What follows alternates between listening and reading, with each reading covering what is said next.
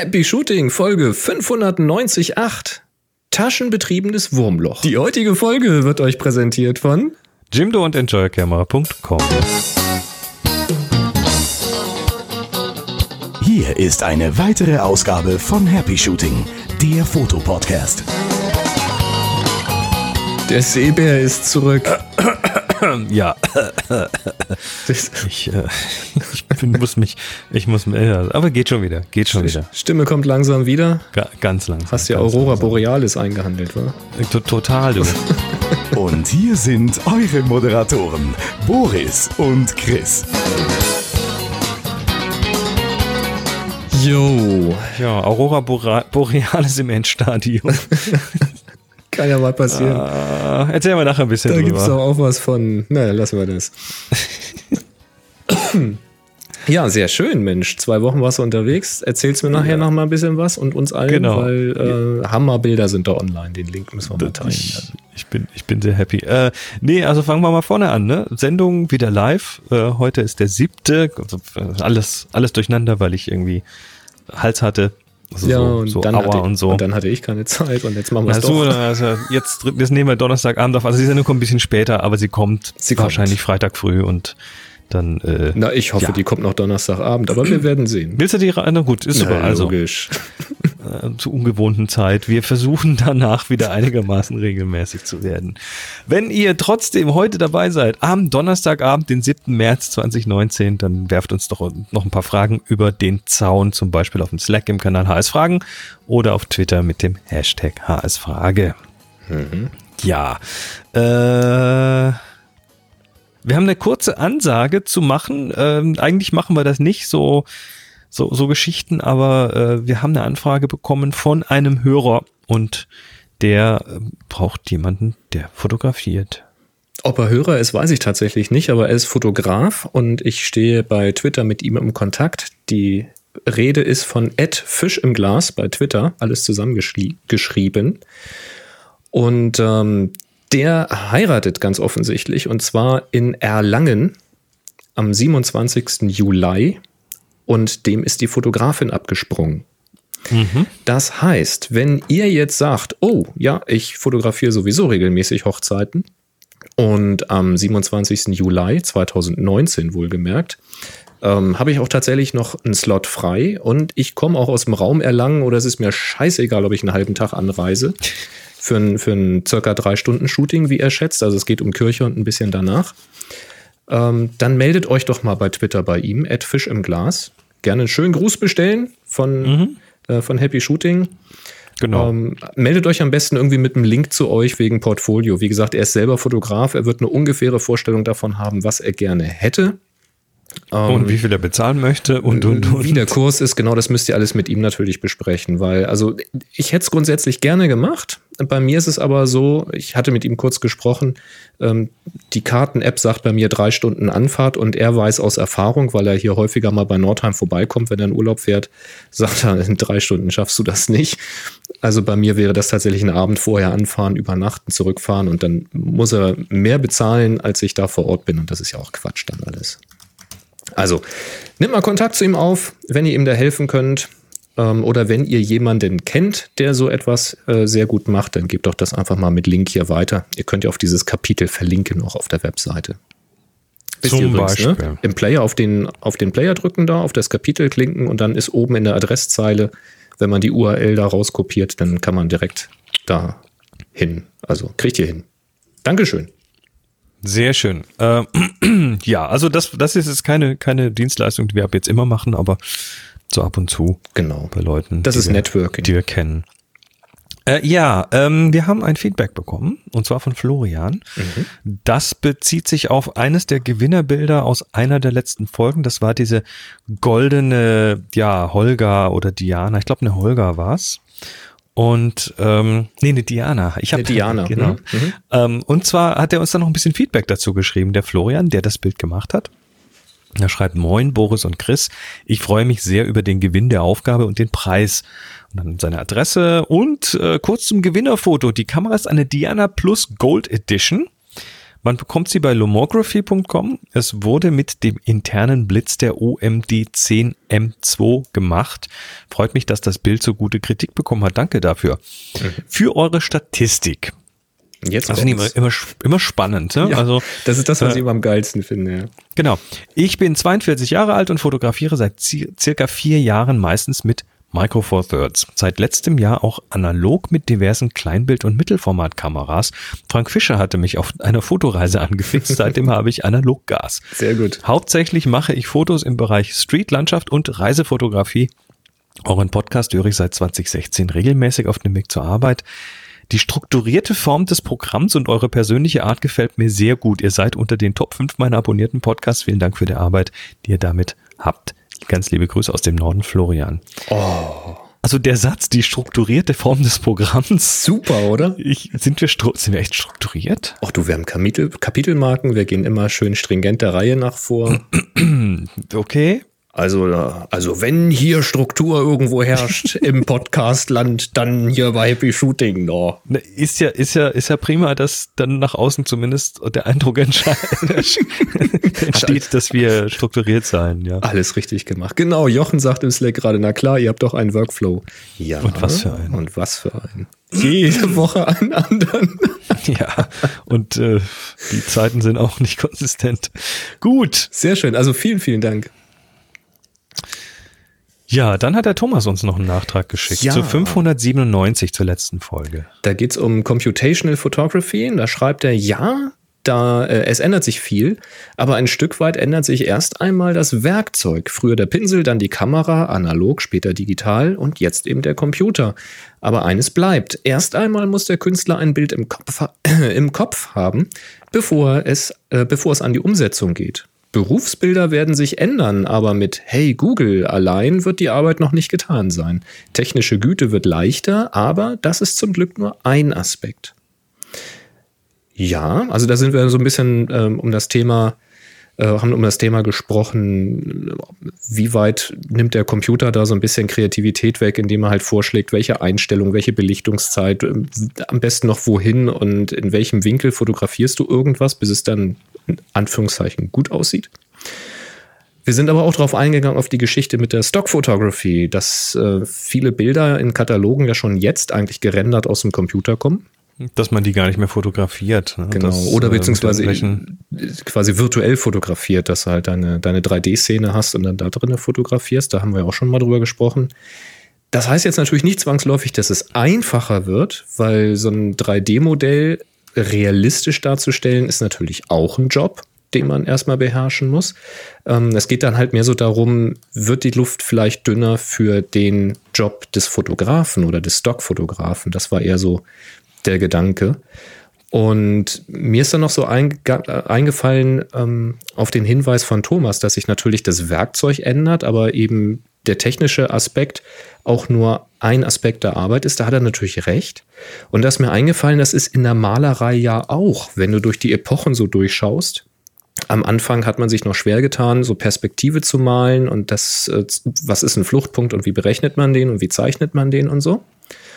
Und irgendwann wurde die Malerei immer realistischer, bis wirklich zum Realismus, also bis du eigentlich schon mit der Nasenspitze an der Leinwand stehen musstest, um zu sehen, ob das jetzt gepinselt ist oder ob da wirklich einer gerade steht. Und dann ging dann aber doch wieder die Kreativität los, dass die Leute dann angefangen haben, mit Punkten und mit Strichen zu malen und diesen Realismus wieder aufzulösen, aufzubrechen, mehr Fantasie reinzubringen, bis hin dann zu der abstrakten Malerei oder dann der naiven Malerei, da hat sich ja auch eine ganze Menge entwickelt, obwohl sie alle mit demselben Werkzeug gearbeitet haben und mit Sicherheit ähm, auch das Wissen darum hatten, wie man so etwas malt, aber ganz bewusst sich für eine andere Lösung entschieden haben. Und da hat er natürlich recht. Da bin ich mal gespannt, wenn die technische Qualität immer leichter zu erreichen ist oder vielleicht auch automatisiert zu erreichen ist, was für ein Fotografie, äh, was für ein fotografischer Stil wird sich da vielleicht noch herauskristallisieren, der dann also so ein bisschen mit, weiß ich nicht, Impressionismus oder so vielleicht zu vergleichen wäre. Also ich, ich gebe Thomas recht, das ist natürlich äh, erstmal hauptsächlich auf der technischen Seite. Ähm, ich, ich, wenn, wenn ich jetzt mal ganz weit aufs dünne Eis rausgehen wollte, um, um hier zu spekulieren, äh, dann würde ich sagen, wird es natürlich auf die kreative Seite auch einen Einfluss haben, nämlich spätestens dann, wenn irgendwelche Kompositionsvorschläge und solche Geschichten kommen. Ähm, das sehen wir in Ansätzen. Wir erinnern uns an diverse Tools, wo man irgendwie ein Bild hochladen kann und da sagt einem dann, das ist ein gutes Bild oder das ist ein schlechtes Bild. Ja, ja. Und äh, das ist alles nicht toll und äh, wir Kreativarbeiter wissen, dass das erstmal Pillepalle ist und natürlich erstmal bei diesen ganzen Machine Learning Geschichten davon abhängt, mit was für einem, äh, mit was für einem Set an Bildern man, man das Ding trainiert hat. Mhm. Und ähm, das heißt, ich, ich, ich würde jetzt mal äh, spekulieren wollen, dass es in eine Richtung geht, der eher eine Vereinheitlichung, hm, dass sich äh, gewisse Stile einfach selbst äh, propagieren, weil das Zeug dann daraus auch lernt, was die Leute tun und die Leute auch immer, immer einheitlicher fotografieren werden, in einer gewissen Hinsicht zumindest. Mhm. Das heißt, die, die Vielfalt wird vielleicht weniger werden, aber das macht dann wieder Platz für die, die außerhalb dieser Box denken können. Und das sind die kreativen Leute und deshalb wird es wahrscheinlich immer Platz für kreative Menschen geben. Das denke ich, es wird immer irgendwie was Neues kommen. Ja, also insofern, wenn es technisch einfacher wird, super. Ne? Das, das, das demokratisiert die Sache ja. Da können ja mehr Leute dann auch fotografieren, Mhm. wenn es alles technisch irgendwie simpler wird und einfacher wird, weil es ist ja tatsächlich das, das was die, die, die handwerklichen Fotografen so machen, das ist ja tatsächlich ähm, eine ganze Menge Skill, die man auch über Jahre lernen muss. Wie das Absolut. mit der Belichtung und überhaupt. Das ist ja alles nicht so simpel. Nun ja, aber Ja. ich glaube, ich glaube, da, ist, da wird immer noch viel Platz für echte Kreativität sein und nicht künstliche. Aber das war Die halt so, also danke Thomas, das war nämlich so äh, ein Kommentar, der erstmal eigentlich sehr kurz und sehr offensichtlich war, aber der hat mich doch irgendwie einen halben Tag mal zum Grübeln gebracht. So eben die Analogie mit der Malerei und so. Ja, sehr schön. Und was ich auch toll fand, der Carsten fängt wieder an. Ich weiß nicht, wer Carsten ist. Er hat sich aber bei uns im Slack vorgestellt. Hallo Carsten. Herzlichen Glückwunsch, herzlich angemeldet. Und er hat eine unserer letzten Folgen gehört, wo es darum ging, äh, da hatte jemand gefragt, wie er denn wieder einsteigen soll, wenn man lange Happy Shooting gehört hat und dann pausiert hat und auch mit der Fotografie pausiert hat. Du erinnerst dich. Und da schreibt der Carsten hier in der Stellt euch vor, äh, in, in dem Stellt euch vor Kanal, sehr passend. Lange war ich enthusiastischer Happy Shooting Hörer, circa Folge 1 bis 320 und habe dann aber eine lange, lange Pause gemacht. Bei der ersten Folge, die ich wieder höre, gibt es die Frage, nicht von mir gestellt, wie man am besten wieder einsteigt. Und dann hat er da ein schönes Smiley und sagt er, das passt. Meine Ausrüstung war lange im Winterschlaf, jetzt hole ich sie wieder hervor. Im Moment laden die Akkus. Ähm, ich war vor allem mit der Canon 1D, Mark IV und der 5D unterwegs. Und das finde ich mal richtig geil. Also Carsten, welcome back sozusagen, willkommen zurück.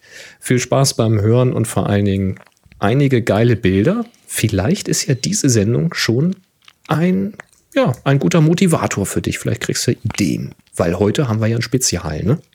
Das haben wir noch gar nicht gesagt, aber ähm, das wisst ihr jetzt. Und zwar erinnert ihr euch, letztes Jahr 2018 hatten wir einmal im Monat eine Sondersendung zu einem Thema und das äh, haben wir und, und das immer gesponsert von Enjoy Camera, die uns dann da ein bisschen mehr dafür geben, damit wir dann auch die Zeit haben, das ordentlich vorzubereiten. Und wir haben äh, für dieses Jahr mal vier Sondersendungen angesagt und oder angesetzt und zwar für jede Jahreszeit eine. Und da wir- Was? Ich sing das nicht. Lass das, lass das die Leute mit den Violinen machen. Ähm, wir, nee, und zwar, und zwar ist das jetzt, äh, ja, wir, wir, wir mit, mit großen Schritten bewegen wir uns auf den Frühling zu und deshalb ist das jetzt hier die Frühlingssendung. Und wir wollen uns mal ein bisschen mit dem Thema Frühling beschäftigen. Und zwar in zwei Blöcken, wie wir das auch letztes Jahr immer bei der Themensendung gemacht haben, in einem äh, Blog, wo wir uns mal so die, die kreative Seite anschauen zum Thema und nachher noch in einem Blog, wo wir uns die technische Seite zu dem Thema anschauen. Und ja, also Frühling kreativ. Wir haben immer noch kein Jingle für die Sondersendungen, aber okay. Macht nix. Ähm, macht nichts. ähm, schauen wir mal. Also, wir reden über den Frühling. Und im Frühling, jetzt vielleicht, ja doch, kommt ja langsam. Also heute Oh. war es eigentlich schon ganz angenehm, ne? Also heute hatten wir quasi eigentlich schon wieder Herbststürme, das ist mal ein ganz anderes Thema, aber wir hatten hier schon die ähm, Osterglocken und sowas und da sind schon die Bienchen drumherum geschwirrt. Ja, ja. Geschworen. Geschworen. Äh, also, also Thema Motive. Lass uns mal ganz kurz so ein bisschen Motive gucken. Also Blumen, mhm. Blüten, Knospen, Grün kommt wieder, die, die Pflanzen werden wieder ein bisschen, ein bisschen voller, voller Blätter und so weiter. Äh, dazu natürlich dann passend auch Bienen, Insekten, ähm, Tiere allgemein. Ja. Da geht's dann, da geht's dann, ja, da wacht alles auf. Äh, da sind wieder mehr Vögel unterwegs zum Beispiel. Dann haben wir das Thema Wetter. Ähm, was passiert denn da wettertechnisch? Ändert sich ja dann doch einiges zum Winter. Mhm. Und äh, gehen wir mal so ein bisschen drüber. Also fangen wir mal vorne an. Natur. Bühnen, äh, Bühnen, Blumen, Blüten, Bühnen, Blüten, Blühen, Blut, Blumen und Blüten. Äh, Die Bühne der Natur, wolltest du natürlich sagen. genau, wollte ich sagen. Ähm, ja, ähm, ist erstmal schön, weil endlich wieder Farben da sind. Auch, mhm. auch das Licht ändert sich natürlich. Äh, Im Winter hast du ja ganz oft, das habe ich jetzt übrigens auf der Reise äh, nach Nordnorwegen gesehen. Also da war noch Winter natürlich in der mhm. Arktis. Ähm, und da sind die Farben erstmal weg. Da hast du ganz wenig Farben. Selbst diese knallroten Hütten, äh, je nach Licht und Stimmung, sind die halt nicht mehr so farbintensiv. Da ist dann mehr diffuses Licht und so weiter. Jetzt im Frühling, da kommt dann eher die Sonne mal wieder raus und dem Moment, wo ein bisschen mehr direktes Licht kommt, dann knallen halt die Farben auch mehr. Absolut. Ja, und wie jo. gesagt, wir haben jetzt hier gerade schon wieder äh, Blümchen vor der Haustür gehabt. Und das Erste, was Tanja tatsächlich gemacht hat, wir wollten eigentlich äh, ja, zum Pferd fahren und dann hat sie gesehen, ach guck mal hier, Osterglocken und die Blüten weit auf und dann sind die Wildbienen schon wieder da gewesen und drumrum geschwirrt. Und da hat habt, sie tatsächlich, habt ihr ein Bienenhotel? Ähm, äh, ich müsste direkt nochmal nachgucken. Wir hatten mal eins, aber ich glaube, das ist nicht mehr da. Wir haben aber insofern ein Bienenhotel, als dass die sich in den Fenstern einnisten, in diesen mm. Belüftungslöchern. Okay. Ähm, also von daher ist für Unterkunft immer gesorgt hier. Es kraspelt dann, kraspelt dann äh, im Sommer immer ganz gut. Nee, und ähm, da hat sie einfach mit dem iPhone draufgehalten. Also mit ganz wenig Technik. Die konnte wirklich ganz nah rangehen, weil die waren wie betrunken von den Blüten da. Also hatten eine ganz, ganz geringe Fluchtdistanz und hat ein paar richtig hammergeile Aufnahmen gemacht, einfach so mit dem Smartphone. Aber das ist so ein Ding, so Blumen, ne? Jetzt zu dieser Jahreszeit was du gesagt hast, die Farbe kommt wieder und du kannst eben, wenn du die Augen offen hältst, so ein bisschen Beete finden, wo noch ganz viel Trist und ohne Blatt oder Blüte ist. Und dazwischen dann so am Boden, so wie gesagt, so Osterglocken ähm, als erste bunte Blümchen, die so richtig hervorstechen, so als Ausreißer. Das ist eine ganz schöne Idee, sowas abzubilden. Ist überhaupt, also das Wetter, das motiviert natürlich rauszugehen. Also, äh, wenn es nicht mehr grau ist, ist es einfach auch, ja, geht auch die Laune wieder hoch und es wird, wird hübscher. Mhm. Ähm, so Thema Makroaufnahmen, ähm, Bienen, na, Schmetterlinge noch nicht ganz, die kommen ein bisschen später. Die kommen ein bisschen später, ja. Äh, aber gerade so, so Bienen und andere Insekten, die dann unterwegs sind, ähm, äh, das wäre so eine schöne Übung, jetzt mal langsam anzufangen, wobei das wahrscheinlich eher so, wenn das früher so richtig in vollem Gange ist, dann äh, sinnvoll ist, wenn auch mehr davon unterwegs sind, sich einfach mal mit einem Makroobjektiv in den Garten zu setzen und sich eine schöne Blüte rauszusuchen und dann einfach mal, ja, abzuwarten, ne? zu campen an der Stelle und abzuwarten. Genau. Und, und viele, viele Bilder machen. Und wie gesagt, so wegen äh, Kreativität, was kann man machen? Und sagt man mal, ja, meine Güte, jetzt habe ich hier irgendwie fünf Bilder oder auch 20 Bilder von dieser Blüte und der Biene gemacht und am Ende ist die Geschichte dann ja auch irgendwie mal tot erzählt. Was kann man denn da noch machen? Also stellt euch zum Beispiel vor, das ist ja so ein, so ein Ding, was sich auch auf Workshops immer wieder zeigt. Ein Bild alleine kann toll sein. Mehrere Bilder als, als Serie oder als äh, Collage, ne, Diptychon, Triptychon, die können richtig, ähm, ja, die können noch mal richtig so einen, so Boost erfahren, dass sich gegenseitig ergänzen oder ähm, ja, ein Detail zeigen, was man vielleicht auf der einen Aufnahme nicht sieht. Und jetzt stellt euch mal vor, ihr habt irgendwie eine Wiese gefunden mit Blumen da drauf oder was ich gerade sagte, so ein, so ein Beet, ein eigentlich tristes Beet mit so einzelnen Farbklecksen da drinne. Jetzt stellt euch vor, ihr macht so ein Übersichtsbild davon, vielleicht von weiter weg mit dem Tele oder von nah dran eher weitwinklig, also so ein, so ein Übersichtsbild über die Szene da muss man schon ein bisschen zirkeln und vielleicht einen guten Winkel finden, dass es auch ein ansprechendes Bild wird. Dann geht ihr näher ran und macht vielleicht nur eine Blume davon, vielleicht auch nur die Blüte davon oder sowas. Aber schon noch ein bisschen größer das Ganze, ein bisschen, ein bisschen näher ran.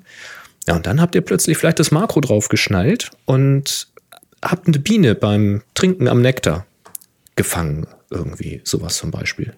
Und dann jedes Bild für sich ist ja vielleicht ein schönes Bild und das von der Biene vielleicht das Spannendste. Aber alle drei zusammen ergeben so ein bisschen diesen Kontext, so diese Gesamtheit. Und das ist jetzt nur ein Beispiel, das kann man sich natürlich noch äh, beliebig weiterspinnen. Aber das mal so als Tipp so für euch, wenn ihr losgeht und ein Thema fotografiert, ähm, vergesst nicht auch mal diesen Perspektivwechsel und hinterher, wenn ihr am Bearbeiten eurer Bilder seid, stellt mal so zwei oder drei Bilder nebeneinander und guckt mal, was passiert da. Ergänzen die sich? Führen die zum nächsten Thema? So könnt ihr eine Verbindung schaffen, wie vielleicht von dem, von dem einen Bild zum nächsten und so irgendwie einen ganzen Tag vielleicht mal erzählen.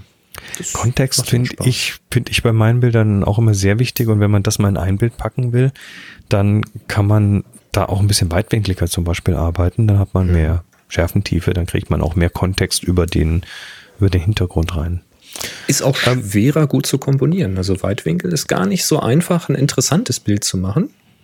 Mhm. Weil mhm. du musst immer ein bisschen drauf aufpassen, dass der Hintergrund nicht zu stark ablenkt, dass, dass man eine Perspektive wählt, wo. Dass nicht zu viel Zeug im Bild hast. Genau, oder dass das, was da ist, äh, sich vielleicht nicht überlappt, zum Beispiel. Wenn du jetzt an so eine Blumenwiese denkst, dass du versuchst, nicht einfach nur einen großen bunten Blob in der Mitte zu haben, sondern dich so zu positionieren, dass die auch schön gleichmäßig übers Bild verteilt sind, diese, diese bunten Flecken.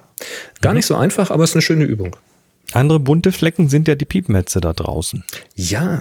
Davon, davon gibt es natürlich im Frühjahr auch wieder mehr, beziehungsweise wir sehen und hören mehr. Ja, Gänse sind ähm, schon wieder zurückgekommen. Genau, äh, Zugvögel allgemein, das äh, hat uns auch gerade nochmal der Christoph im, im, äh, auf dem Slack mitgeteilt. Im Frühjahr ist äh, Vogelzug. Das heißt, mhm. für alle, die Wildlife fotografieren möchten, das ist natürlich äh, cool, da irgendwelche Vogelschwärme drauf zu bekommen oder an die entsprechenden Plätze, wo die, wo die auch mal zwischenlanden. Ähm, es gibt ja zum Beispiel, also hier nähe Hannover, das Steinhuder Meer, da haben wir ja mal auf der Insel einen Workshop gemacht. Das ist auch so ein Platz, wo ganz viele Zugvögel mal zwischenlanden zum Beispiel und dann irgendwie im Windschatten der Insel übernachten. Mhm. Äh, das, das wäre so eine Ecke, wo man mit Sicherheit mit einem guten Teleobjektiv ganz coole, ganz coole Bilder bekommen kann. Ja, wir haben hier zum Beispiel auch ein Vogelschutzgebiet. Das ist hier die Nordheimer Seenplatte. Da ist ein ganzer Bereich ausgeschildert. Ähm, und ein Stückchen weiter hoch Richtung Einbeck, die B3 hoch, da sind auch noch ähm, geschützte Plätze in dem Flutungstal. Und ja, da kannst du äh, Schwäne sehen, da kannst du Gänse sehen und Reiher im Augenblick. Und auch da gilt natürlich wieder, Geduld ist angesagt und in diesem Fall dann tatsächlich mal eine längere Brennweite, können wir dann bei der Technik nochmal drüber sprechen, äh, um die nah ranzuholen, weil die haben tatsächlich äh, eine Fluchtdistanz, also da kannst du nicht so nah ran. Und wenn sie auf dem Wasser schwimmen, wird es auch schwierig, da nah ranzukommen. Ähm, und da ist tatsächlich Geduld ähm, angesagt und einfach mal, ja, Versuch macht klug, sage ich mal. Weil manchmal hat man Glück und wenn die so auf dem Wasser schwimmen, kriegt man vielleicht ja so Bilder hin. Du hast zum Beispiel mal so, so Bilder in, in Tokio von den, von den Kranichen waren das, glaube ich, fotografiert wo einer so zwischen zwei anderen Kranichen gelandet sind, die dieselbe Pose hatten. Das sah aus wie so ein Tanz quasi. Und wenn man halt ein bisschen abwartet und guckt halt, wann fliegen sie los, wann landen sie, wo schwimmen sie gerade hin, dann kann man eben Glück haben und ganz tolle Situationen beim Landen auf dem Wasser erwischen, so ein Actionbild oder ja, einfach eine schöne Pose, die aussieht wie ein Tanz oder eine Unterhaltung zwischen den Tieren. Tja, und wenn man Vögel im Flug erwischen möchte, dann oh. äh, macht, macht euch darauf gefasst, äh, die Technik eurer Kamera kennenzulernen, vor allem was den Autofokus angeht. Und äh, schießt viel, viel, viel, viel und werft viel weg. Was Christoph im Slack gerade noch ergänzt, ja, dankeschön, ähm, da hat er recht. Es gibt bei diesen Vogelschutzgebieten häufig Bereiche, die sind auch in Karten in der Regel eingezeichnet, ähm, Bereiche, von denen aus man diese Tiere beobachten kann, ohne die Tiere zu stören. Das ist entweder eine, eine, eine große Holz- oder Rattanwand oder sowas mit Gucklöchern, wo man dann durchschauen kann oder die man aufklappen kann, die Gucklöcher. Oder eben tatsächlich ähm, ja so breitere, größere Hochsitze, wo man halt raufgehen kann und gucken kann mit einer Sitzbank. Oder eben kleinere Hütten, wo man so rein kann zum Rausgucken. Ja, rein kann zum Rausgucken, auch schön. ja, weil, man kann nur rausgucken, wenn man vorher mhm. reingegangen ist. Beim Anhalter war es umgekehrt. Da hatte er eine Hütte gebaut, damit er rausgehen kann. Aber das ist eine andere Geschichte. Ja, ganz ja. gut. Also das äh, sollte man auf jeden Fall aufsuchen, weil dann ist man auch vor den, vom Wetter geschützt. Genau, das ist nämlich jetzt das, äh, das nächste Thema. Das Wetter ändert sich im Frühjahr, es, äh, die Sonne kommt mehr, das heißt, wir haben einfach längere Tage. Äh, man muss dann auch ein bisschen früher raus, vielleicht um einen Sonnenaufgang oder später einen Sonnenuntergang zu erwischen, aber die Chancen sind noch einfach viel größer, dass das mal überhaupt mal klappt. Ähm, das Licht ändert sich und äh, das Licht ändert, also je nachdem, wo man ist, ne, je, je nördlicher man ist, ich rede jetzt schon wieder von der Arktis, da hat man dann quasi, da hat man dann quasi um diese Jahreszeit einen permanenten Sonnenauf- oder Untergang. Die Sonne mhm. geht gar nicht so weit hoch. Mhm. Das heißt, man hat irgendwie jetzt gerade so acht, acht bis neun Stunden Son Sonne am Tag und alles immer schön tief und warm. Ähm, das ändert sich dann sehr rapide. Bei uns in unseren Breiten wird es einfach kürzer die Zeit, in der die Sonne dann auch noch irgendwo so, so tief steht, wo sie dieses schöne warme Licht macht. Mhm. Aber die Zeiten kann man natürlich abpassen und ja, auch ansonsten Wetterphänomene. Frühjahr, ähm, es regnet immer wieder mal. Es gibt Wolken. Mhm. Es gibt äh, interessante Lichtstimmungen, die man im Winter eher weniger hat. Also zum Beispiel ähm, hast du jetzt hier aufgeschrieben, dass, dass der, dass die dass, dass der Hintergrund dunkel ist und der Vordergrund hell. Ne? Das, ja. ist so ein, das ist so eine Inversion, äh, so eine Umkehrung von unseren normalen Kontrastverhältnissen. Normalerweise hast du Himmel hell und Vordergrund eben dunkler. Mhm. Und äh, wenn du jetzt solche Situationen hast, wo eine dunkle Wolke am Himmel sitzt und unten noch so ein Licht, Licht durchscheint und dann irgendwelche Gebäude und andere Dinge im Vordergrund erleuchtet, dann hat man so einen, so einen inversen Kontrast. Äh, das ist so eine Situation, äh, sofort fotografieren. Das ist so, so, so ein Ding, was einfach immer irgendwie geil aussieht.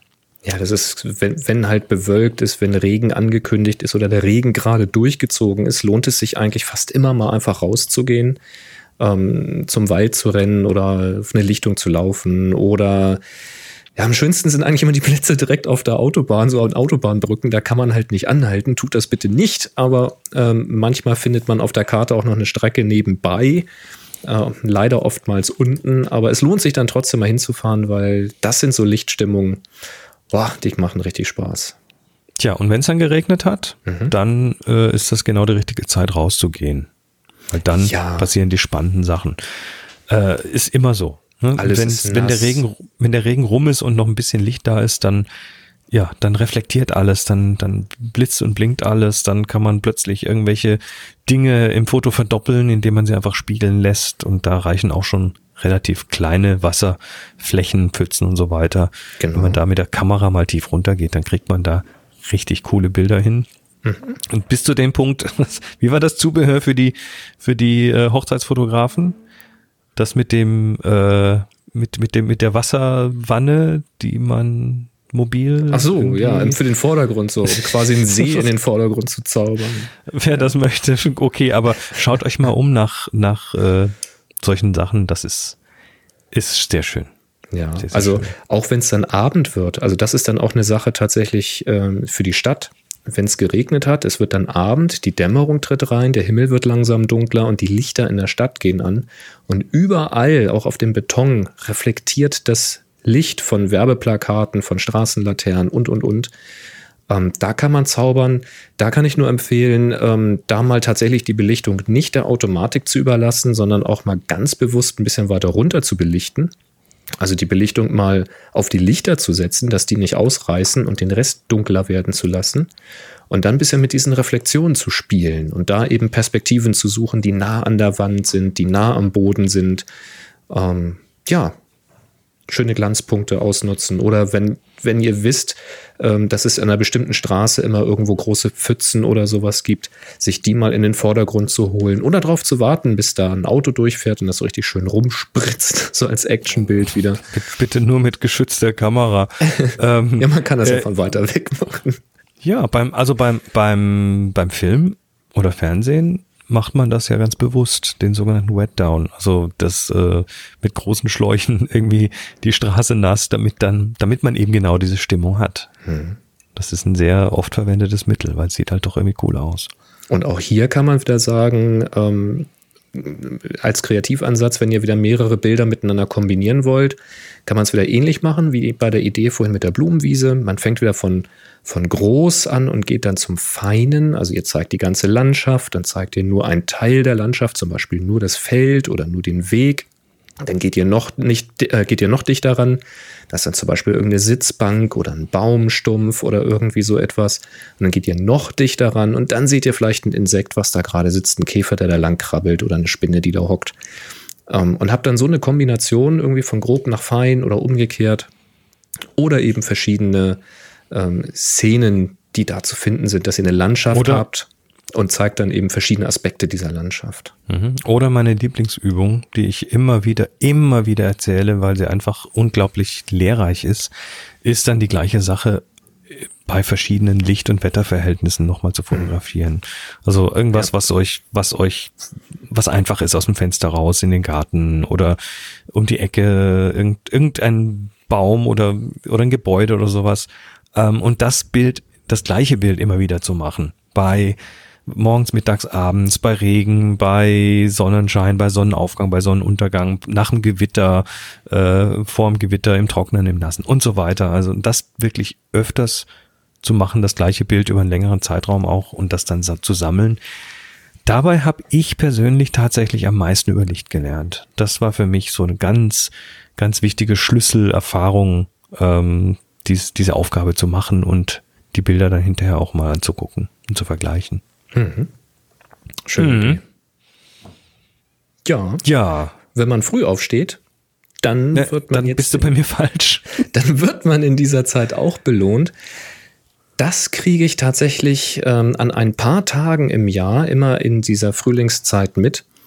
Ähm, wenn ich dann zur Arbeit fahre, wenn ich dann relativ früh losfahre, also zum einen merkst du natürlich, dass es langsam heller wird. Das Licht hat, also das ist jetzt gerade so eine Zeit, wo, wo die Lichtcharakteristik zur selben Uhrzeit jeden Morgen anders ist. Klar ist das Wetter auch immer mal ein bisschen anders, aber die Sonne kommt einfach immer schon ein Stückchen weiter höher um diese Zeit. Und das, äh, Chris, geht genau auf das, was du gesagt hast, dieselbe Szene zu verschiedenen Tageszeiten. Und das kann während so einem Sonnenaufgang oder Sonnenuntergang oder während eines, sagt man, Sonnenaufgangs- und Sonnenuntergangs, Entschuldigung, ähm, kann das tatsächlich sehr, sehr lehrreich sein, wie diese Schatten dann kürzer werden oder länger, je nachdem. Ähm, und was dann tatsächlich an ein paar Tagen in diesem Jahr passiert ist, dass über den Feldern oder sogar eben dann äh, über dem See richtig fett eine Nebelbank liegt. Das hängt natürlich immer davon ab, wie so die, wie so die Wetterverhältnisse waren. Wenn es halt irgendwie den Tag ein bisschen kühler war in der Nacht ähm, und dann kommt morgens die Sonne durch und dann geht der Dunst so langsam nach oben. Einmal bin ich tatsächlich angehalten und habe die Drohne da mal fliegen lassen übers Wasser. Das, äh, da musste ich einfach, das muss ich einfach machen. Das war mir dann scheißegal, wie spät ich zur Arbeit komme. Meistens schafft man es halt nicht, weil man dann irgendeinen Termin hat oder so. Das ist dann immer sehr ärgerlich. Ähm, ich weiß nicht, welchen Tipp ich da geben kann, wie das bei eurem Arbeitgeber möglich ist, ähm, dass man in dieser Zeit einfach mal sagt, äh, vielleicht kommt ihr einfach mal eine Stunde später, potenziell zumindest. Ja, oder einfach jeden Morgen mit, mit einer halben Stunde Puffer los. Äh, ja, irgendwie sowas. Ne? Also, also für mich wäre das, also ich bin jetzt, ich bin ja nur in Gruppen Frühaufsteher. so alleine ist das immer echt schwierig, aber wenn ich hier so mit Gruppe unterwegs bin, also auf dem Schiff, da war ich jeden Morgen irgendwie um, um sechs auf oder so.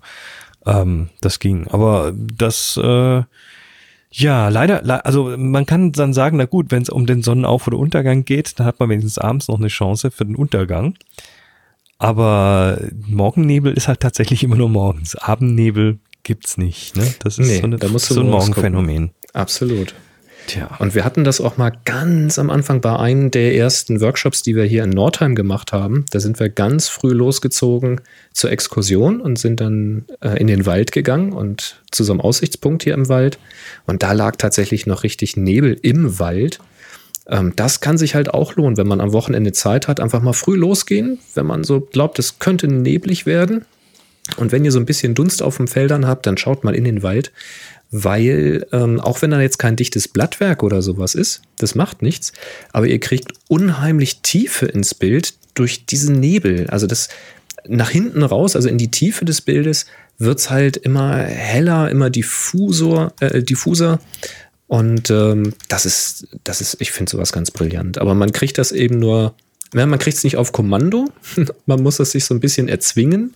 Da braucht man halt Zeit dafür. Das ist etwas, ähm, was ich zu der Zeit wirklich nur sehr, sehr selten habe. Aber der Pro-Tipp ist dann natürlich so simpel, wie er ist. Aber so ist er nun mal. Habt einfach in dieser Zeit die Kamera morgens immer dabei, immer ins Auto legen, immer auf dem Beifahrersitz liegen oder so. Ähm, damit ihr zur, äh, im Zweifel einfach mal anhalten könnt. Kleine Nebenstraße rein und dann ein paar Minuten Fotos machen.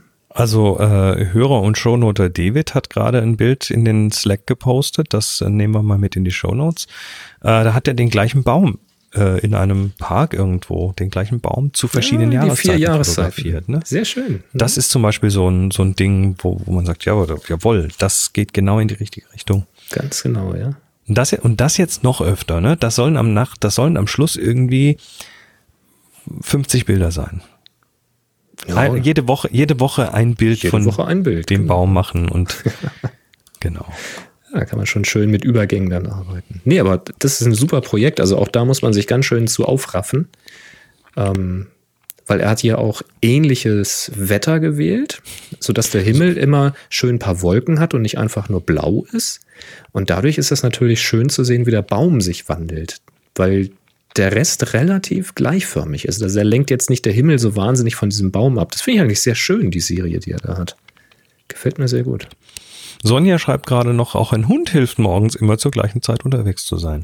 Ja, also Sonja empfiehlt, schafft euch jetzt einen Hund an, damit ihr früh morgens immer raus könnt. Vergesst dann aber beim Gassi gehen mit dem Hund bitte nicht die Kamera mitzunehmen. Da muss aber der Hund muss aber dann früh, früh, früh zur Geduld erzogen werden. Ja, ach, weiß ich Oder Schlepp, bitte die Schlepp, Leine nicht, die Leine nicht am Stativ festknoten. Schleppleine oder so, genau, aber nicht am Stativ. Ja, sehr schön. Also da bei, so, bei solchen Aktionen hilft einfach dranbleiben. Sehr schön. Gut. Ja, Kreativität, Landschaft, äh, Panoramen. Das ist auch das so ein bietet Ding, sich ja dann an. Das bietet sich absolut an. Und auch ein Panorama aufzubauen, was einigermaßen spannend aussieht, ist natürlich nicht ganz so einfach, weil einfach nur breit kann interessant sein und kann auch zweckdienlich sein ähm, als, als Titelbild für eine Doppelseite, wenn Text drüber kommt oder, oder, oder.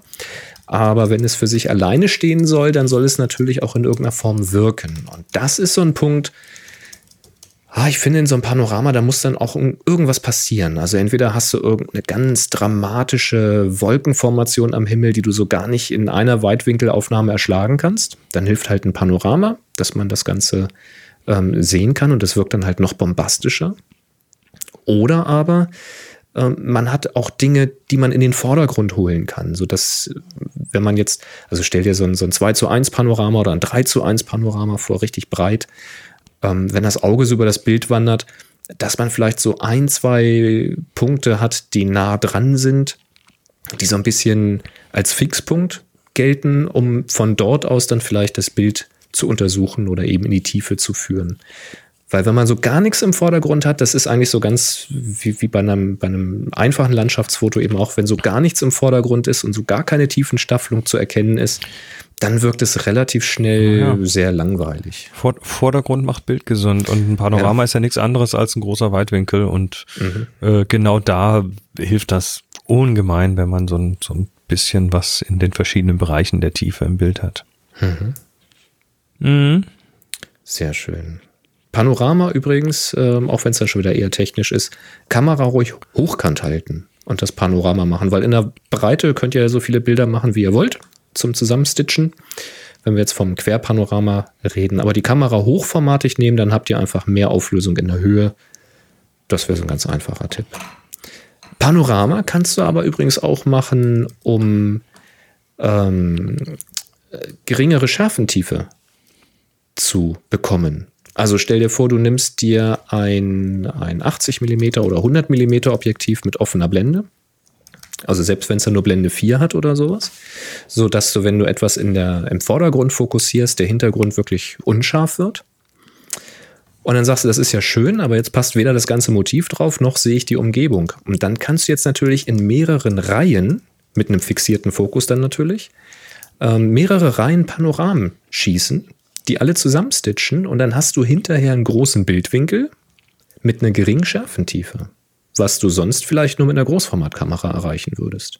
Da natürlich in einer Aufnahme und mit ein bisschen Bastelarbeit. Ähm, und es darf sich nichts bewegen in der Zwischenzeit. Aber das wäre auch nochmal so ein Kreativtipp. Gibt es auch einen Namen dafür? Irgendwas mit B? Komme ich jetzt gerade nicht drauf. Hm, ich auch nicht. Na gut. Fällt mir noch ein. Das soll es mal zum Thema Fotografie gewesen sein. Ja. Willst du noch ein bisschen was weitermachen oder machen wir mal den Deckel drauf? Video hatte ich ja noch reingeschrieben, weil ja noch heutzutage Brandizer, genau, Dankeschön. Ach, der, der Herr Brenitzer, ja, der, ja. der dieser New Yorker Fotograf, genau. Ja, der hat das mal gemacht. Ich dachte nämlich mal, da war ich auf dem Reitplatz. Ich dachte, ich hatte eine brillante Idee, als ich nur das 85er dabei hatte, aber eine kleine Gruppe fotografieren sollte, die relativ nah an mir dran waren. Und dachte ich, jetzt bist du ganz clever und machst einfach hier so, äh, glaube drei, vier, fünf Bilder nebeneinander. Machst noch irgendwie ein paar Reihen drüber und drunter. Und dann ist ja voll cool, weil dann habe ich sie alle drauf, aber richtig schön freigestellt. Und dann sagte einer, ja, das hat der Brandizer auch schon gemacht. Kalter Kaffee. Naja, so ist es. ähm, äh, sehr schön. Ja, nee, Video hatte ich nur ganz kurz vielleicht. Mit den Kameras heutzutage kann man brillante Videos machen und auch hier bietet sich natürlich an, ähm, nicht einfach nur draufzuhalten und irgendwie, weiß nicht, so lange wie das Video eben läuft, 20 Minuten irgendwie die Landschaft zu filmen. Das mag man niemandem zeigen hinterher, sondern so ein bisschen cineastisch zu denken, so in einzelnen Szenen, in Abschnitten. Und da äh, hilft es sich, ähm, so, so einen Eröffnung, Eröffnungsschuss auszudenken, so ein Opener, also zum Beispiel ein Weitwinkel äh, der Landschaft, ein Zeitraffer vielleicht sogar, gibt ja so Möglichkeiten, die Kamera auch rotieren zu lassen, ähm, während sie Bilder macht, so einen Schwenk vielleicht daraus zu machen oder die Kamera zu bewegen, so als Hyperlapse. Ähm, solche Späße zu machen, äh, vielleicht sogar mit einer Drohne.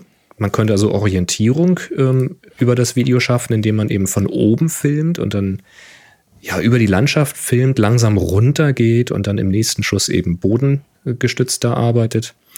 Details dann eben zeigen, wenn dem Betrachter also klar ist, wo ihr gerade seid, dann die Details zeigen. Ne? Wir hatten es die Blumenwiese, die Blumen, einzelne Bienen, die die Flugen, äh, die die Flugen, die die Blumen anfliegen und abfliegen. Ähm, und eben irgendein Schluss, was weiß ich, es wird langsam Nacht oder man geht dann wieder nach Hause oder die Blumen schließen sich, wenn die Sonne also weggeht. eine Geschichte erzählen. So eine kleine Geschichte. Und ähm, ganz wichtig dabei ist immer die B-Roll. Also B-Roll sagt man immer, ist das, was jetzt nicht konkret zu der Geschichte gehört, sie aber unterstützen kann. Also wenn ihr jetzt so eine Landschaftsgeschichte wie eben beschrieben erzählt, dann könnte so eine B-Roll eben sein, da fährt zum Beispiel ein Trecker auf dem Feldweg oder fährt, übers, äh, fährt über das äh, Feld und sät aus oder da stehen Kühe, Pferde oder Schafe auf der Weide, die da fressen irgendwelche Fahnen, die im Wind flackern oder äh, flattern, sagt man sogar. Oder ihr macht einen Wolkenzeitraffer zwischendurch. Also dann habt ihr immer mal so einen kleinen Clip, so, so zwei bis vier Sekunden, die ihr mal zwischen diese Szenen so als Bindeglied irgendwie äh, schneiden könnt. Ich, äh, ich hatte genau dazu hatte ich so eine Geschichte äh, in Neuseeland. Ich weiß nicht, ob ich die erzählt habe, aber da, äh, ich, ich glaube, wir haben kurz über den Tom geredet, über diesen 90-jährigen Piloten. Absolut. Ja. Ähm, und dieser, also ich hatte die Drohne dabei und ich habe dann auch über der Farm einfach so ein paar Luftaufnahmen gemacht von den Schafen von oben und von den Gebäuden und überhaupt von der Landschaft drumherum. Und das war ganz toll. Aber äh, du kannst halt mit so, mit so Drohnenaufnahmen alleine erstmal nicht so viel anfangen. Ne? Du kannst einfach mal ein Drohnenvideo schneiden, aber das wird relativ schnell langweilig, hm, weil hm. das, das, das kennt man mittlerweile, so dieses dieses Bild äh, vom Segeln über die Landschaft. Ne? Das ist nicht Ja. mehr so besonders. Und ähm, und dann äh, dachte ich, okay, äh, als, als wir dann den Tom gefilmt haben, wie er, wie er geflogen ist, dachte ich, Mensch, jetzt könnte ich die Drohne tatsächlich sinnvoll einsetzen, um diese Geschichte zu erzählen. Und äh, einfach so einen Flug mal mitzumachen, also den, den Betrachter zum, zu dem Flug mitzunehmen. Äh, jetzt konnte ich allerdings nicht bei Tom ins Flugzeug mit reinsitzen, weil das war ein Einsitzer. Und da geht das nun mal schlecht. Und ich hatte jetzt auch nichts, um irgendwie eine Kamera an dem Ding festzutackern. Also äh, habe ich ihn erstmal von unten gefilmt, wie er fliegt. Und habe dann diesen Flug nochmal mit der Drohne nachgemacht. Also äh, quasi dann das, um, um, um die Geschichte besser erzählen zu können, dann einfach äh, den Betrachter mal mit ins Flugzeug genommen.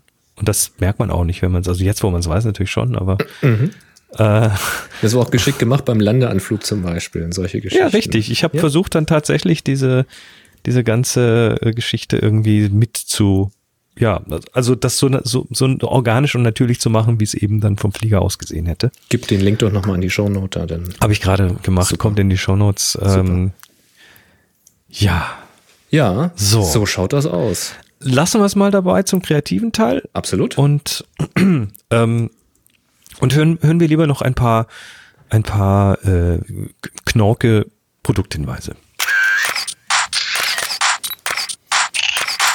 Happy Shooting, der Fotopodcast. Werbung. Knorke. Ja, weil Knor Knorke, Knorke, sagt man in Berlin, glaube ich. ja, Ähm, ja, kommt daher. Ich weiß nicht, ob das in dem Zusammenhang überhaupt geht. Ich bin kein Berliner. Okay, ähm, man möge mich in den Kommentaren korrigieren. Wir sind natürlich unterstützt von Enjoy Camera und äh, bei dieser Sendung ganz besonders, weil es ist ja eine Sondersendung, äh, wo wir ein bisschen uns in dem Thema Frühling äh, vertiefen und äh, deshalb äh, werden wir heute mehr als ein Produkt hier kurz vorstellen, einfach weil es äh, ja, weil es eben jetzt im Frühling tatsächlich auch sinnvoll ist, mal so ein paar Sachen sich anzuschauen. Dazu gehört zum Beispiel äh, ein neues Kartenset, was jetzt im Angebot ist, Oh. und zwar die Ins Inspiracles heißen die, glaube ich. Spiracles und Spiracles, keine Ahnung. Inspiracles, äh, was machst du da? Ich pack die gerade aus.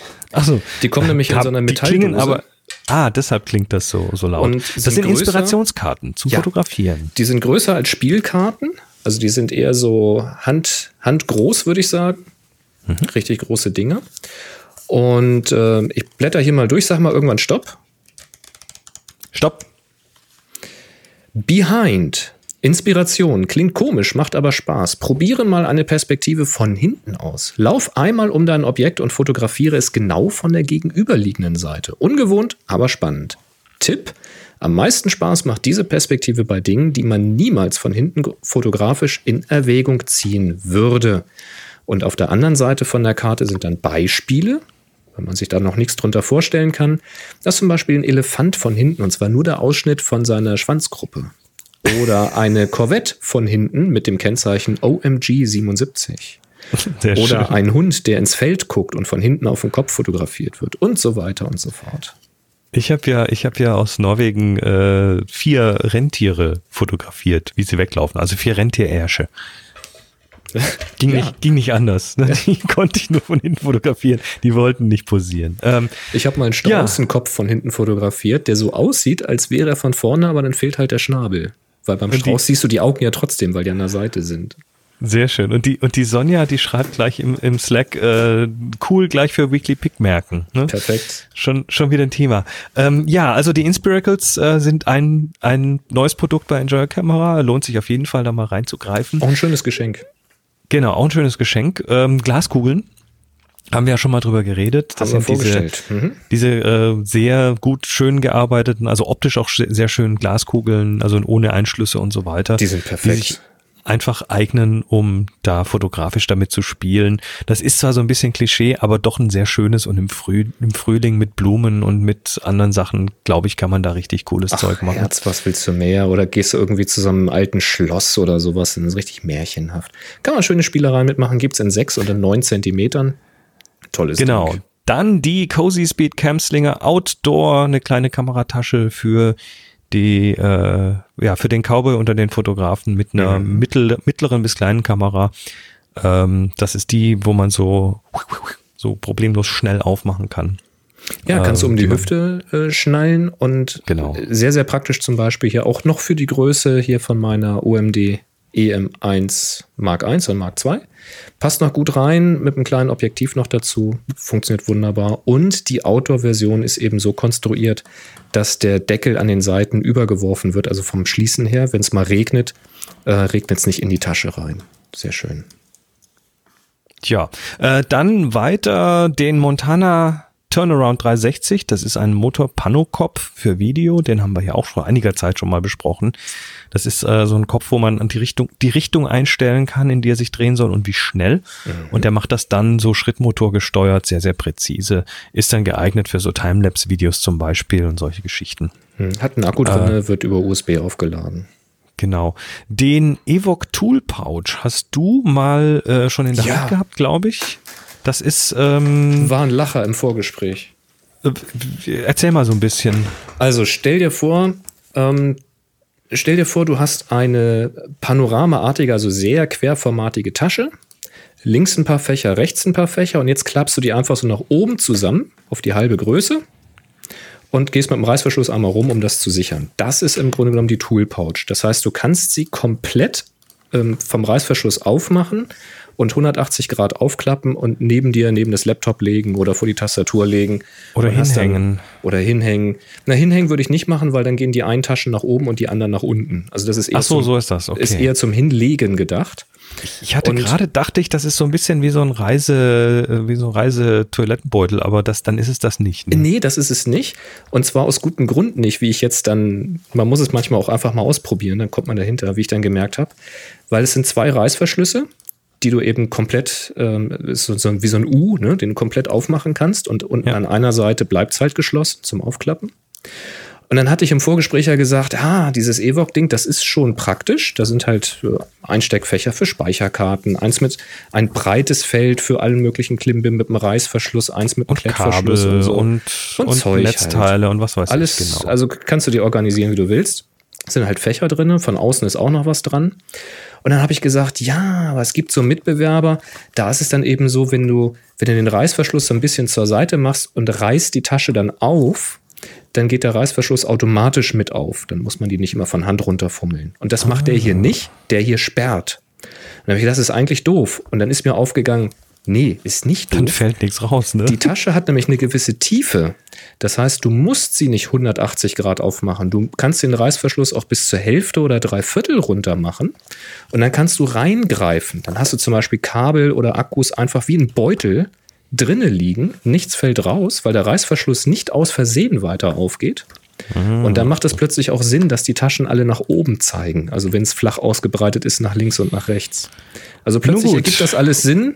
Ähm, praktisches Teil und kannst du eben dann so einfach mit in den Rucksack schmeißen zum Beispiel. Und gibt es in, in verschiedenen Größen und in verschiedenen Farben, von schwarz über Neonblau über Oliv über Rot.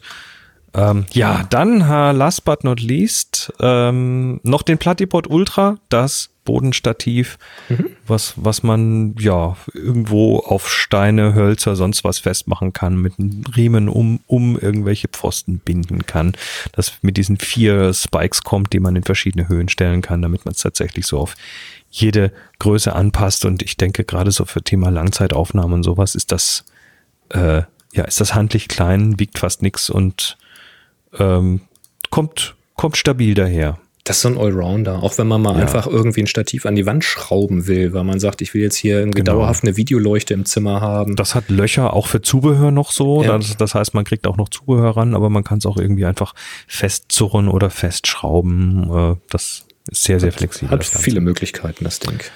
Genau, das sind die Frühlingsartikel bei Enjoy Camera. Und da gibt's natürlich noch viel mehr bei enjoycamera.com.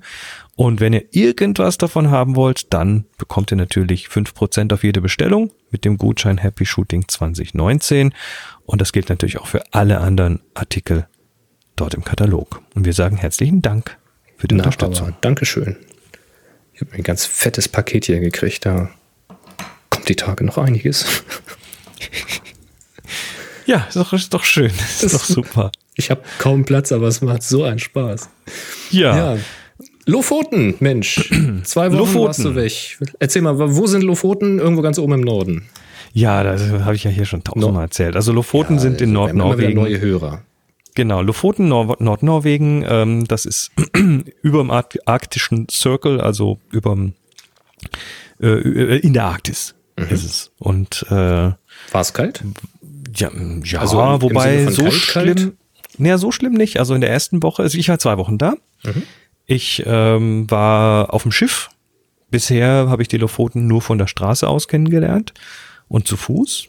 Und äh, habe dann eben letztes Jahr das Angebot bekommen, mal äh, so zwei Fototouren zu machen auf der MS Togo. Und die ist stationiert oben in Tromsø. Tromsø ist an sich schon eine sehr schöne Stadt. Auch der Anflug nach Tromsø ist klasse.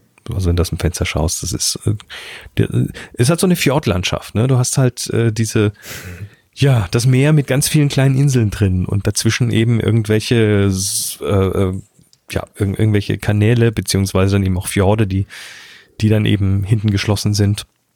Und da waren wir auf dem Schiff und zwar zweimal eine Woche und äh, jeweils mit zwölf Leuten. Also sie waren beide ausverkauft.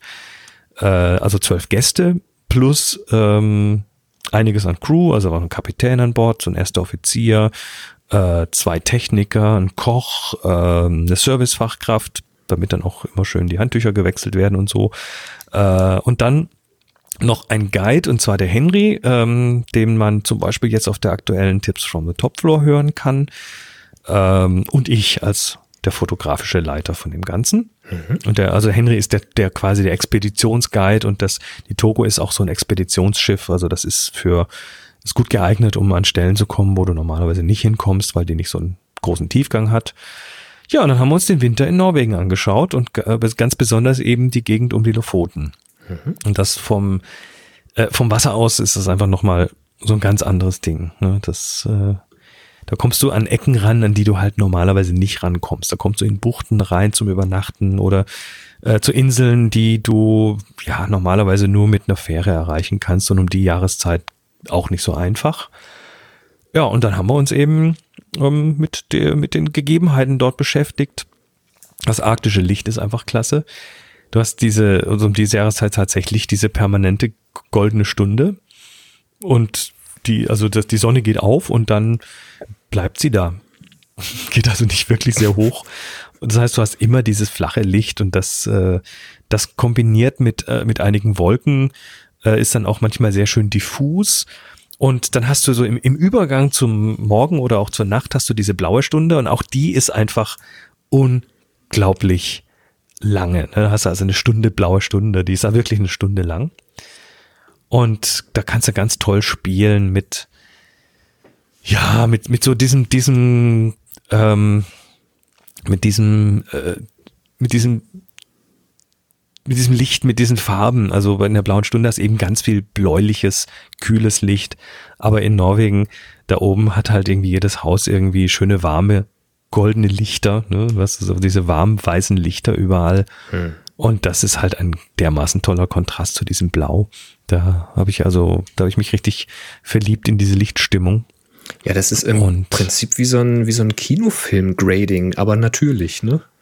Das ist so Genau. Cyan-Orange. Das ist irgendwie Ja, aber das ist halt da normal und ähm, Wahnsinn. dieses Licht hast du halt dann ständig, also nicht diese Blaustunde, aber so, so diese verschiedenen Lichtstimmungen, die einfach sehr typisch sind. Es kann natürlich auch einfach mal grau sein. Also es ist ja gerade so im Februar ist das, äh, ist das schon möglich, dass es auch mal ein bisschen, ja, ein bisschen drüber ist. Aber selbst dann kannst du rausgehen und Bilder machen, die du sonst halt nicht bekommst.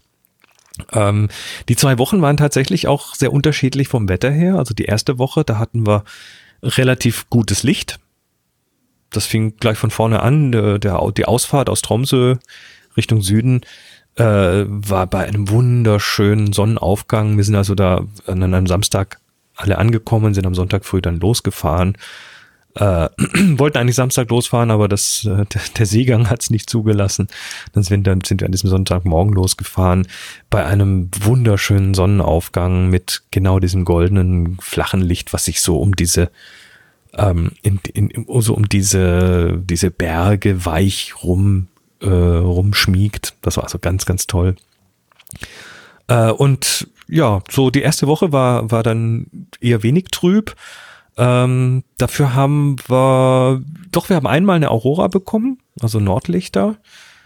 Ähm, das, die waren okay, die waren gut, aber die waren jetzt nicht spektakulär. Dafür war dann in der zweiten Woche das Wetter erstmal nicht so toll. Also da hatten wir dann eher so Tauwetter, es wurde tatsächlich fünf Grad warm und also Hm, plus fünf okay. Grad und äh, der schöne Schnee, den wir in, der, wir in der ersten Woche hatten, der war dann nicht mehr so toll. Ähm, aber dafür haben wir am Schluss zwei Nächte einfach geile Aurora bekommen. Also das hat dann für alles entschädigt. Das ist hier auf deinem Fotostream sind das die ersten Bilder, richtig? Das geht Ähm, rückwärts die- in der Zeit, kann das sein? Ich muss gerade mal schauen, ich glaube ja. Also äh, wir, Weil wenn das, wir, dieses Hochformatbild, das ist ein Hammer.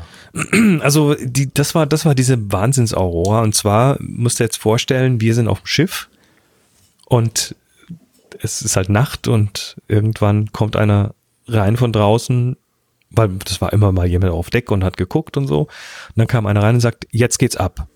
Mhm. Dann bin ich erstmal einmal quer durchs Schiff gehechtet und habe an allen Kabinen gerappelt, bis dann alle irgendwie wach waren und, und da waren. Und äh, ja, das hat funktioniert, weil wir haben dann tatsächlich äh, gnadenlos schöne Aurora gehabt, eine starke Aurora, die hat auch irgendwie über eine Stunde lang vor sich hingetanzt, in allen Richtungen.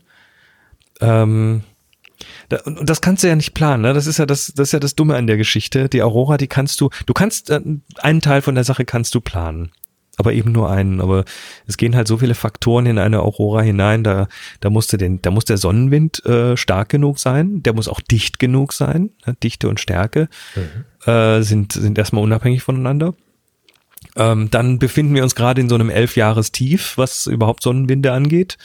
Das heißt, wir sind auf einem Minimum im Moment. Das heißt, die Chancen überhaupt eine Aurora zu bekommen sind etwas geringer als vor elf Jahren.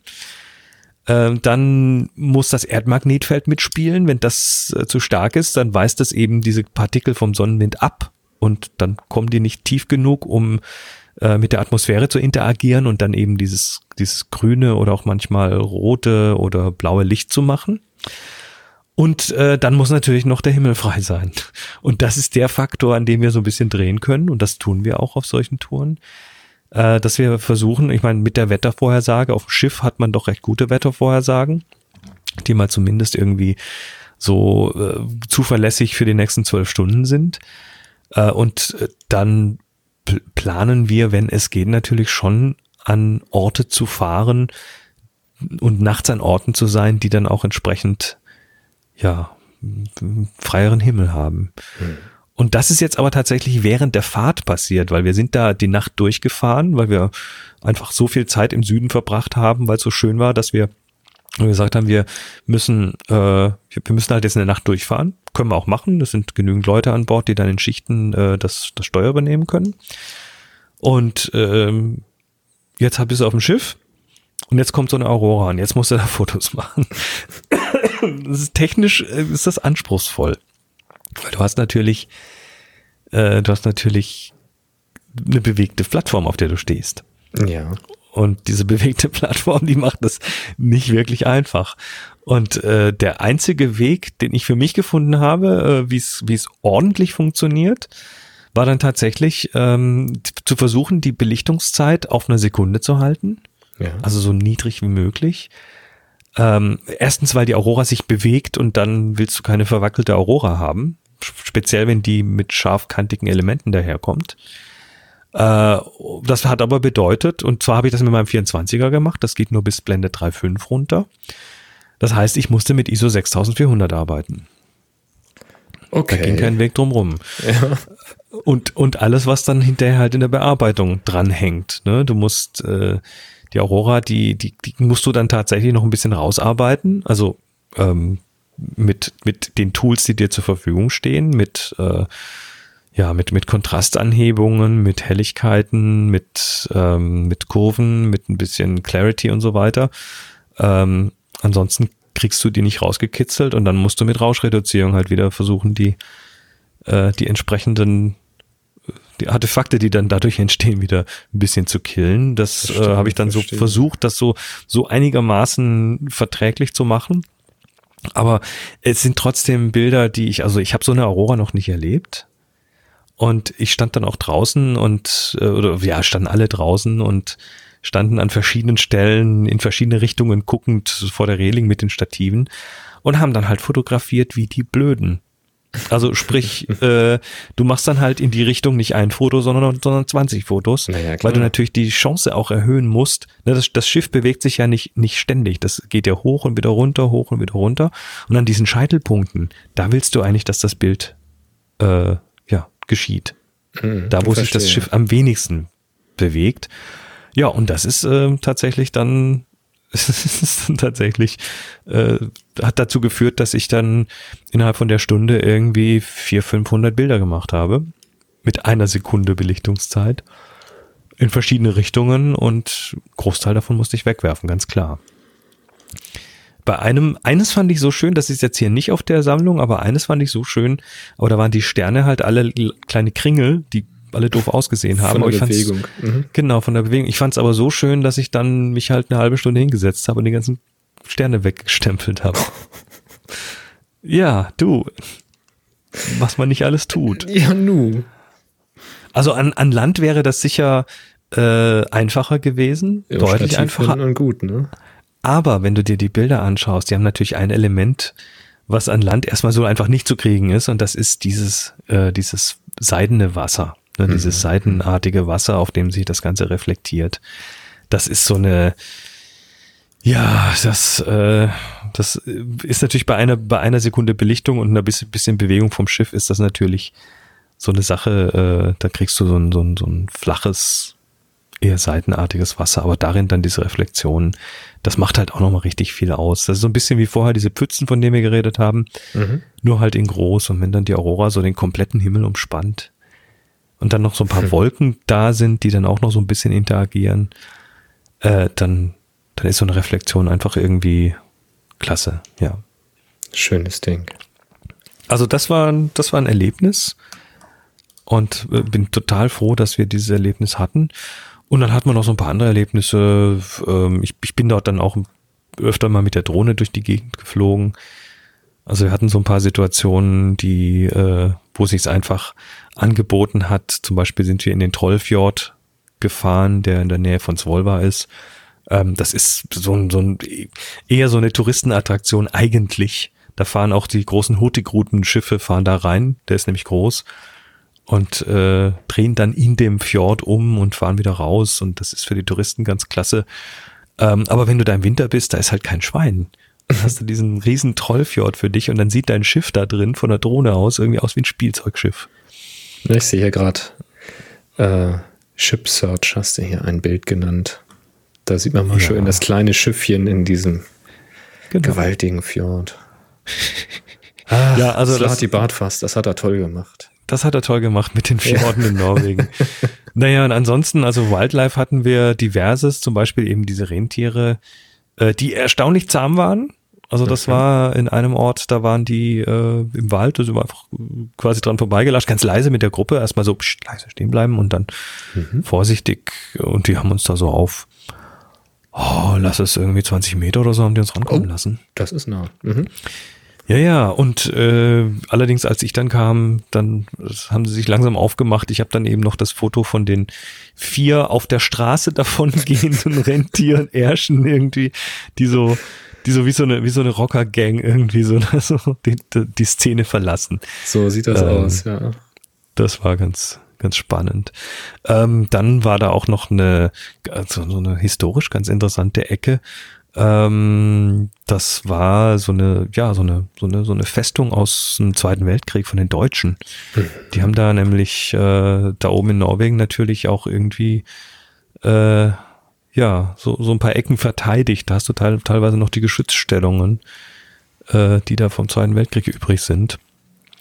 Ähm, werden jetzt wahrscheinlich bald mal gesperrt, aber das ist so, das ist schon fast bedenklich, ne? Sind so ein paar Tafeln dran, die das ein bisschen erklären, aber da sind die Kanonen noch drin und alles. Das ist, Hm. Das wird Eher wahrscheinlich so- nicht mehr funktionieren, nehme ich mal. nee, natürlich nicht, aber das ist äh, eher so, ja, da wird das nochmal so ein bisschen, ein bisschen handfester, ne? Ja. Ja. Ja, an, ansonsten, da findest auch ein paar Bilder, wo dann tatsächlich dieses Thema Regen und Reflexion und Pfützen irgendwie nochmal thematisiert ist. Und ja, zu diesen blauen Stundebildern gibt es auch noch ein paar Beispiele. Also die, die Links, der Link dazu ist in den Show Notes. Und ja, es war, es war eine, eine rundweg interessante Geschichte und hat total Spaß gemacht. Ja, glaube ich. Möchte ich mal wieder hin. Oh, und auf dem Leuchtturm sind wir geklettert. Das war ja auch wieder so. Da kann man ne? raus, das, ja? Ja, ja, also du, eigentlich nicht, ne? Das, für Touristen ist das eigentlich nicht zugänglich, auch nicht mit einer Führung oder sowas. Äh, wenn du aber Glück hast und einer der Schiffstechniker äh, früher dort mal Leuchtturmwärter war, dann geht das. Ah, verstehe. Dann geht das. Man und dann kennt kannst du, sich. und dann kannst du auch so mit einer Drohne mal um den Leuchtturm rumfliegen. Ja, schön. Naja. Da hast du auch von oben, ne? Das, die Szene irgendwo. Genau, sowas zum Beispiel. Das ist der, ja. Also einfach Erlebnisse. Und ja, was natürlich, was natürlich auch äh, so ein Ding ist und was ich auch so ein bisschen als äh, ja, also meine Aufgabe sehe, ähm, wenn ich von solchen Sachen erzähle, ist natürlich auch, ähm, dass man die Arktis mal so ein bisschen äh, auch thematisiert im Sinne von, was passiert denn mit unserem Planeten gerade? Ne, du hast da, ähm, du siehst halt in der Arktis ganz klar die Auswirkungen ähm, von unserem von unserer Industrie, von unserer Mensch, Mensch, von unserem Menschsein. Und äh, du, hast- du siehst halt verdammt viele Auswirkungen, die von überall herkommen. Ne? Wenn man sich mal so diese ganzen Strömungen und äh, Geschichten anschaut, die so auf unserem Planeten unterwegs sind. Äh, die Arktis ist fast so ein bisschen, ja, so ein Ablagebecken. So ein bisschen der, der Mülleimer, wo ganz viele Sachen dann einfach auch hingehen und nicht wieder wegkommen. Ähm, das kriegst du da natürlich auch mit. So zum Beispiel im Thema Klimaveränderungen und so weiter. Also passieren schon interessante Sachen. Und das äh, finde finde ich wichtig, dass man das natürlich auch thematisiert. In dem Zusammenhang möchte ich mal wieder die Empfehlung aussprechen. Ist ja auch nicht zum ersten Mal die Dokumentation Chasing Ice. Handelt von äh, einem Fotografen oder Fotografenteam dann schon, die äh, Gletscher fotografiert haben. Chasing Ice, alles zusammengeschrieben.com. Äh, kann man erwerben auf DVD und ist eben der Film und auch das Making-of dazu, wie eben mit Zeitraffern und Aufnahmen verschiedene Gletscher dokumentiert wurden über einen ziemlich langen Zeitraum. Und wie man eben tatsächlich dann mal zugucken kann, wenn man die Zeit beschleunigt, wie die wegschmelzen und wie dramatisch das ist. Und dass dann streckenweise zwischendurch, was gar nicht zu erwarten war, die Kameras nochmal nachjustiert werden mussten, weil einfach der Gletscher plötzlich weg war. Ähm, und auch welche Herausforderungen eben dahinter stecken, so ein Projekt durchzuziehen. Das, äh, das ist, ähm, das ist eine Hammer-Doku und äh, auch, auch wenn sie ein relativ deprimierendes Thema thematisiert, ähm, absolut sehenswert. Wir haben die tatsächlich auf dem Schiff auch mal abends angeguckt. Äh, Da ist der, der Fotograf James Baylock, der das ja dokumentiert hat. Und ähm, interessanterweise war unser, unser Guide, der das äh, ja quasi für uns geplant und organisiert hat, äh, hat früher in der Videoproduktion gearbeitet und auch mit James Baylock zusammengearbeitet. Das war so die eine Überraschung. Also er hat ein paar interessante Geschichten erzählt. Äh, und zum anderen waren auf der ersten Tour einer der Teilnehmer aus Amerika dabei. Äh, der ist ein Nachbar von James Baylock. Wie geil. Ja, ja. Also auch der hat so ein paar Geschichten noch erzählt. Das war äh, ist immer interessant, was für Leute man so äh, bei solchen Sachen trifft. Super. Also das ist auf jeden Fall ähm, eine Empfehlung von, von mir auf jeden Fall, von dir, wie ich es raushöre, auf jeden Fall auch. Also ähm, das solltet ihr euch einfach mal auf den Wunschzettel schmeißen oder einfach mal direkt bestellen und anziehen. Und ja, das ist ein wichtiges Thema, aber das ist tatsächlich sehr, sehr, ähm, ja, auch unterhaltsam und sehr interessant umgesetzt. Also man kann sich das auch angucken, ohne eine- ständig ein schlechtes Gewissen haben zu müssen. Naja, man kriegt schon ein Ernst- bisschen schlechtes Gewissen. Ja, aber es ist ein das ernstes, Thema, gut verpackt. Das ist ein wichtiges mal Thema so. vor allem, klar. Ja. Also das Bewusstsein, äh, finde ich, muss auf jeden Fall äh, geschaffen werden. Richtig. Cool. Ja. Gut, äh, das war's erstmal vom Reisen. Finde ich schön. Dann kommen wir doch mit deinen kreativen Aurora-Bildern zurück in den Frühling, oder? Aus dem wir. Winter in den Frühling. Genau. Te Teil 2 des Frühlingsthemas ist der Blocktechnik. So, jetzt kicken wir mal richtig ab hier. Pass auf. Können wir das überhaupt? Ja, fangen wir mal an. Also fangen wir mal vorne an. Wir hatten ja schon mal so ein bisschen Blumenbienchen und so weiter erzählt. Äh, das leitet natürlich gleich über zum Thema Makrofotografie. Ja. Ähm, äh, kurz zur Definition. Heute steht auf ganz vielen Kameras Makro drauf, ist aber nicht drin. Ne? Das äh, wird heute, also äh, echtes Makro ist einfach, wenn ein Zentimeter vor dem Objektiv hinten auf dem Sensor auch ein Zentimeter groß abgebildet wird, ab dann ist es Makro. Ähm, Makro wird aber jetzt auch dafür verwendet, wenn man, ja, wenn es weit davon weg ist, wenn man nah ran kann. Ne? Genau. Also der Makromodus an den Objektiven heißt äh, im Grunde genommen einfach Nahdistanz. Das heißt, man kommt sehr nah ran. Und dann hat man dann so Abbildungsmaßstäbe, die dann Viertel vom Original sind, so in der Größenordnung. Das ist aber auch schon ganz beeindruckend. Also das sollte man mal nicht so weit vom Tisch tun. Ähm, ich erzähle immer gerne von meinem Sigma 70 bis 300 oder sowas ist das, glaube ich der ähm, das so einen Makromodus hat. Da kann man ab 200 Millimeter so umschalten und dann kann man weiter drehen, weil dann irgendwie mechanisch da die, die Linsen näher zusammen können.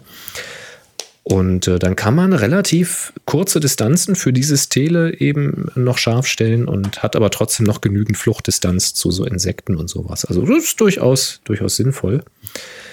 Aber ansonsten taugt natürlich ein Makroobjektiv, wenn man sowas machen will, weil es einfach eine tolle Abbildungsqualität hat, ähm, weil man damit sehr nah rankommen kann. Gibt es natürlich auch wieder verschiedene Brennweiten, müsst ihr gucken. Wie gesagt, das konkrete Beispiel jetzt hier die, die Osterglocken und die Bienchen, die geflogen sind. Tanja ist damit mit dem Smartphone quasi fast an die Biene gestupst und richtig nah rangegangen. Ähm, das kann auch funktionieren. Mit Makro wäre natürlich die Bildqualität, also rein technisch besser gewesen, aber so haben wir überhaupt mal ein Bild. Ähm, aber wenn man jetzt kein Makroobjektiv kaufen möchte, weil das ja schon ein Spezialist ist. Ne? Man kann mit dem Makro natürlich auch andere Dinge fotografieren, die weit weg sind. Ist auch immer so ein häufiges Missverständnis bei Einsteigern in, dieser, in diesem Bereich der Wechselobjektive. Die glauben, damit Makro kann man nur Makro machen. Das stimmt nicht. Die sind halt einfach dafür konzipiert, dass sie auf der Naheinstellgrenze immer noch brillante Ergebnisse liefern. Aber man kann natürlich auch auf unendlich damit fokussieren und man kann damit auch ganz wunderbar Porträts machen. Und der Haken ist immer, Makroobjektive haben eher einen trägen Autofokus, weil die Wege sehr, sehr weit sind, weil das Ding sehr, sehr feinfühlig scharf stellen muss bei den kurzen Distanzen. Die sind also eher langsam. Und wenn man das jetzt nicht extra ausgeben will, wie gesagt, mein Tipp, äh, guckt mal bei den Teleobjektiven, die so einen Makromodus haben. Ne, wie gesagt, es ist nicht eins zu eins die Abbildung, aber trotzdem äh, spannend. Da kriegt man schon ganz günstige äh, Objektive geschossen. Die mögen dann vielleicht so auf unendlich, so im Telebereich, wofür man vielleicht gerne Tele hat, nicht ganz so perfekt sein. Ich habe aber bisher noch, na, ich habe nicht viele gesehen, aber die, die ich gesehen habe, auch billige Sigma-Objektive, die ich halt selber hatte und habe, ähm, die in diesem Makromodus eine verdammt gute Qualität liefern. Also, das ist, da kann man einen Schnapper machen. Und was auch gut geht, sind so Kompaktkameras ohne Wechselobjektiv. Da müsst ihr euch mal umschauen. Die haben nämlich alle, also ich denke mal, dass die inzwischen alle auch einen Makromodus haben. Und wenn man den einschaltet, dann kommt man mit so einer kleinen Kamera verdammt nah dran und kann verdammt groß abbilden und die kosten gar nicht so viel Geld. Und dann hat man eben den Spezialisten als Hosentaschenkamera und kann die eben auch mal so mit an den Strand mitnehmen oder sowas. Vielleicht gibt es sogar eine Wasserdichte, könnt ihr damit auch in Wasser gehen. Habt ihr so einen kleinen Allrounder dabei.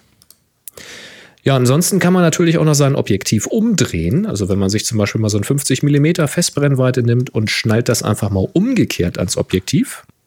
Da gibt es extra solche Retro-Adapter, nennen die sich.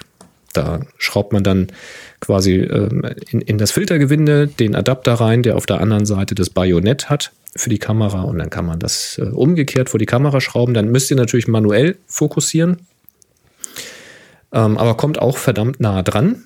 Oder ihr haltet einfach mal das Objektiv frei vor der Kamera. Ihr müsst ein bisschen aufpassen, wenn es windig ist, dass euch da kein Dreck in den, in, den, in den Body rein und auf den Sensor darauf wühlt. Ähm, aber damit könnt ihr sofort starten. Nehmt einfach ein Objektiv. Wenn ihr eine Festbrennweite habt, äh, geht das am besten, finde ich. Äh, Dreht es einfach mal umgekehrt vor die Kamera und guckt mal, was da passiert. Ja, und ansonsten gibt es noch Makrolinsen und Zwischenringe.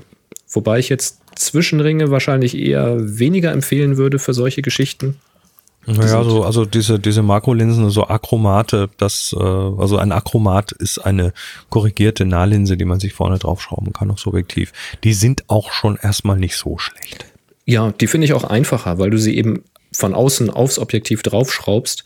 Die Zwischenringe kommen halt zwischen den Body und das Objektiv. Das heißt, im Objektiv abnehmen, Zwischenring dran machen, wieder an den Body flanschen. Hm, Ja, reicht dafür noch du- nicht. Zweiter Da hast du keine zusätzliche Optik drin. Ne? Das stimmt, Ähm, ja. und, hast, und hast dann durch den erhöhten Abstand des Objektivs zum Body äh, hast du dann entsprechend eine geringere Naheinstellgrenze, also kannst näher Hm. rangehen. Genau. Ja. Also das sind alles so Möglichkeiten.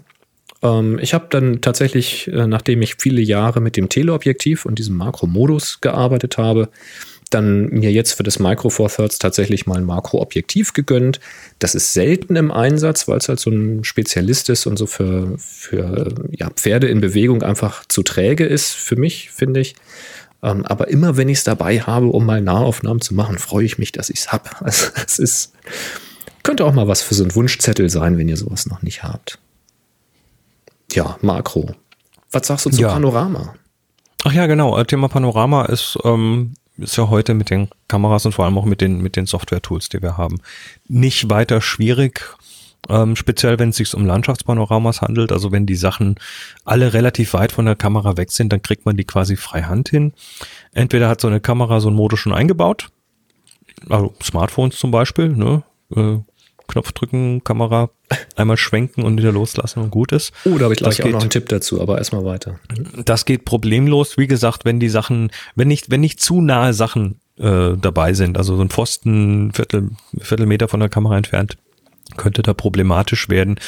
Ähm, mit der, mit der größeren Kamera geht das natürlich auch äh, freihand. Das heißt, äh, Kamera senkrecht halten, also äh, im, im, im Porträtmodus quasi, ne, im Hochformat, damit man mehr Höhe hat und dann mit genügend Überlappung die Kamera möglichst auf einer Linie bewegen. Das ist ganz wichtig. Äh, ansonsten kriegt der entsprechende äh, kriegt der entsprechende Algorithmus das nachher nicht ordentlich hin oder es fehlt zu viel vom Bild. Ähm, es gibt dann spezielle Makroköpfe für Stative, sogenannte Nodalpunktadapter, wobei das mit dem Nodalpunkt ist, äh, heißt eigentlich anders, aber egal. Ähm, ist egal. Nennen wir es mal so, der dann tatsächlich das technisch noch richtig gut macht, nämlich um das Objektiv um den Punkt dreht, so dass das dann keine Parallaxenverschiebung mehr gibt. Ähm, das ist äh, aber schon ein bisschen mehr Aufwand und bringt es eigentlich auch nur, das ist auch nur dann sinnvoll, wenn man nahe und ferne Sachen gleichzeitig auf so einem Bild abbilden möchte.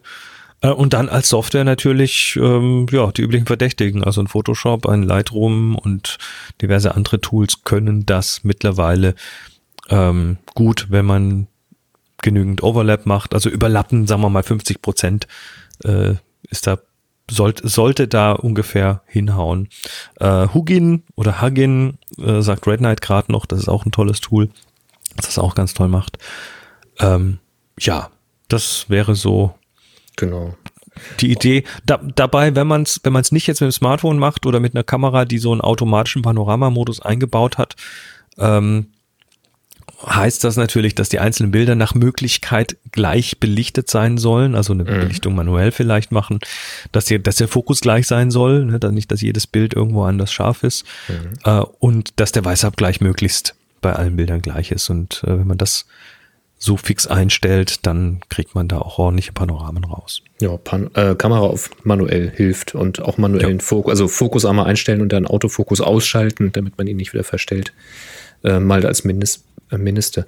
Äh, zu dem äh, Brandizer, was wir vorhin noch erzählt haben, wenn ihr sowas machen wollt und habt zum Beispiel irgendwie ähm, ein Tier im Vordergrund, wo ihr dann diesen Effekt machen wollt und das Tier bewegt sich aber nun, dann wäre halt der Tipp, fangt mit dem Tier an, versucht das in eine Aufnahme ähm, einzufangen, dass also das mal komplett aufs Bild passt und dann arbeitet von da aus nach außen rum. Und wenn sich das Tier eben nach links weg bewegt, dann macht ihr erstmal die Reihe oben, unten und rechts. Und wenn das Tier dann weit genug links weggelaufen ist, dann könnt ihr die Reihe links daneben machen, dass ihr den Hintergrund habt und das Tier nicht zweimal drauf habt. Zweimal drauf haben ist übrigens auch der Kreativtipp schon wieder für ein Panorama mit dem Smartphone. Ähm, die Smartphones haben ja diese, diese ähm, Panoramamethode, die eher mit einem Video eigentlich funktioniert. Das heißt, da werden ganz viele Bilder oder Zeilen der Reihe nach gemacht, während das ähm, Smartphone geschwenkt wird. Und wenn man jetzt zum Beispiel von links nach rechts schwenkt, dann kann man zugucken, wie dieses Panorama entsteht. Ihr könnt zwischendurch ganz langsam werden und dann die Szene umbauen. Also ihr könnt zum Beispiel jemanden ins Panorama setzen, an die, an die linke Bildkante, dann schwenkt ihr ein bisschen weiter und wenn ihr die Person, wenn ihr an dieser Person vorbei wart, dann läuft die Person hinter eurem Rücken rum, rechts wieder ins Bild rein und dann schwenkt ihr weiter und dann kann die Person sich selbst anschauen, sich selbst äh, etwas reichen, äh, helfen oder sich selbst einen Antrag stellen oder was auch immer. Also da sind äh, viele Möglichkeiten. Oder man kann das Motiv, ähm, ein Motiv, was man filmt oder als Panorama filmt oder fotografiert, bewegen, während es noch im Sucher zu sehen ist. Immer ein Stückchen weitermachen, wieder ein Stück Panorama, wieder weiter bewegen, noch ein Stück Panorama. Dann kriegt man so geschachtelte Motive. Sieht auch ganz witzig aus. Ja, so viel dazu. Jo, ähm, Landschaften im Frühjahr sind natürlich so prädestiniert für die weitwinkligere Fotografie. Ähm, ich bin ja dann eher so ein Fan von diesen Tilt-Geschichten, beziehungsweise Shift- und Tilt-Geschichten zum Thema Schärfeverläufe, zum Ich Thema kann ja inzwischen Perspektivkorrekturen. Das ist ein Tilt-Adapter, ne? Ich habe einen Tilt-Adapter mit einem Zoom dran. Also hier mit einem äh, 17 bis 40 Millimeter. Cool. Ne? Mhm. Ja, ist natürlich sinnvoll, äh, also der Tilt ist natürlich dann sinnvoll, wenn man so mit, mit weit offener Blende von vorne bis hinten zum Beispiel alles scharf bekommen möchte. Da kann man solche Spielereien machen. Ich gestehe, ich mache es gerne umgekehrt. Du, du gehst dann ganz extrem ins andere Extrem und Ja. simulierst dann wenig Schärfentiefe. Richtig. Genau, das kann man natürlich auch machen und dann die Schärfe ganz bewusst nur auf so einen Streifen quer durchs Bild legen oder so. Ja, der Witz ist daran, dass ähm, wenn man halt tiltet und du kannst jetzt entweder das Objektiv tilten oder aber die Kamera tilten, was durchaus einen anderen Effekt hat in, in der Verzerrung von dem Motiv. Das ist ganz witzig, dass so in bestimmten Winkeln wirken kleine Dinge, die sehr entfernt sind, in der Unschärfe plötzlich sehr groß. Es ist, äh, es ist, es ist wild. Das muss man mal ausprobiert haben. Ja, da kann man echt spielen. äh, ansonsten hatten wir vorher im Kreativteil schon erzählt über äh, Tiefstaffelung bei Landschaftsbildern. Also es ist immer sinnvoll, einen ordentlichen Vordergrund zu haben, wo auch was, wo auch was drin passiert, äh, mit, mit äh, auch in der mittleren und weiteren Entfernung dann nicht uninteressante Sachen zu haben.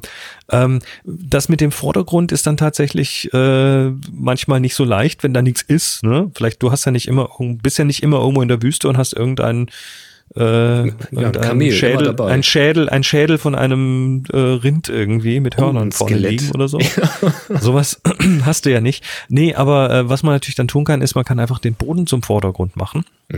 Und wenn das eine interessante Struktur ist, ähm, was weiß ich, zum Beispiel interessante Gräser am Meer oder sowas, dann werden die dann auch interessant aussehen, wenn man da näher rangeht. Und wie kommt man näher an den Boden? Na, indem man auf die Knie geht. Das ist auch äh, bei, bei Landschaftsfotografen gerne mal als Standardzubehör in der Fototasche sind irgendwie so Pads für die Knie, so Knieschützer Mhm. und solche Geschichten. Ja, sehr empfehlenswert. Ähm, oder, oder so eine kleine Sitzmatte, dass man dann auf dem nassen Boden auch sitzen kann. Äh, weil, weil man aus der Perspektive halt tatsächlich manchmal interessantere Bilder hin, hinbekommt, die dann eben auch einen Vordergrund haben, die dann auch mehr so ins Bild hineinführen über den Vordergrund. Mhm. Ähm, ja, also weiter, weiter unten kann gut sein. Oder man nimmt eben ein Shift-Objektiv und äh, erledigt das über einen Shift von einer höheren Position, dass man also quasi den Vordergrund prominenter ins Bild kriegt. Das wäre noch so eine weitere Möglichkeit. Aber das ist, das äh, ist schon nicht mehr so, so einsteigerfreundlich. Hm. Ja, wenn wir bei Landschaft sind, äh, kommt natürlich immer die Frage nach den Filtern. Ne? Was, äh, ja. Ja. was nimmst Also- du für Filter? Also ich habe ja einen ganzen Schwung Filter und ich sage mal ganz gerne, ähm, ich benutze sie viel zu selten und immer wenn ich sie benutze, dann denke ich mir, die musst du viel mehr benutzen.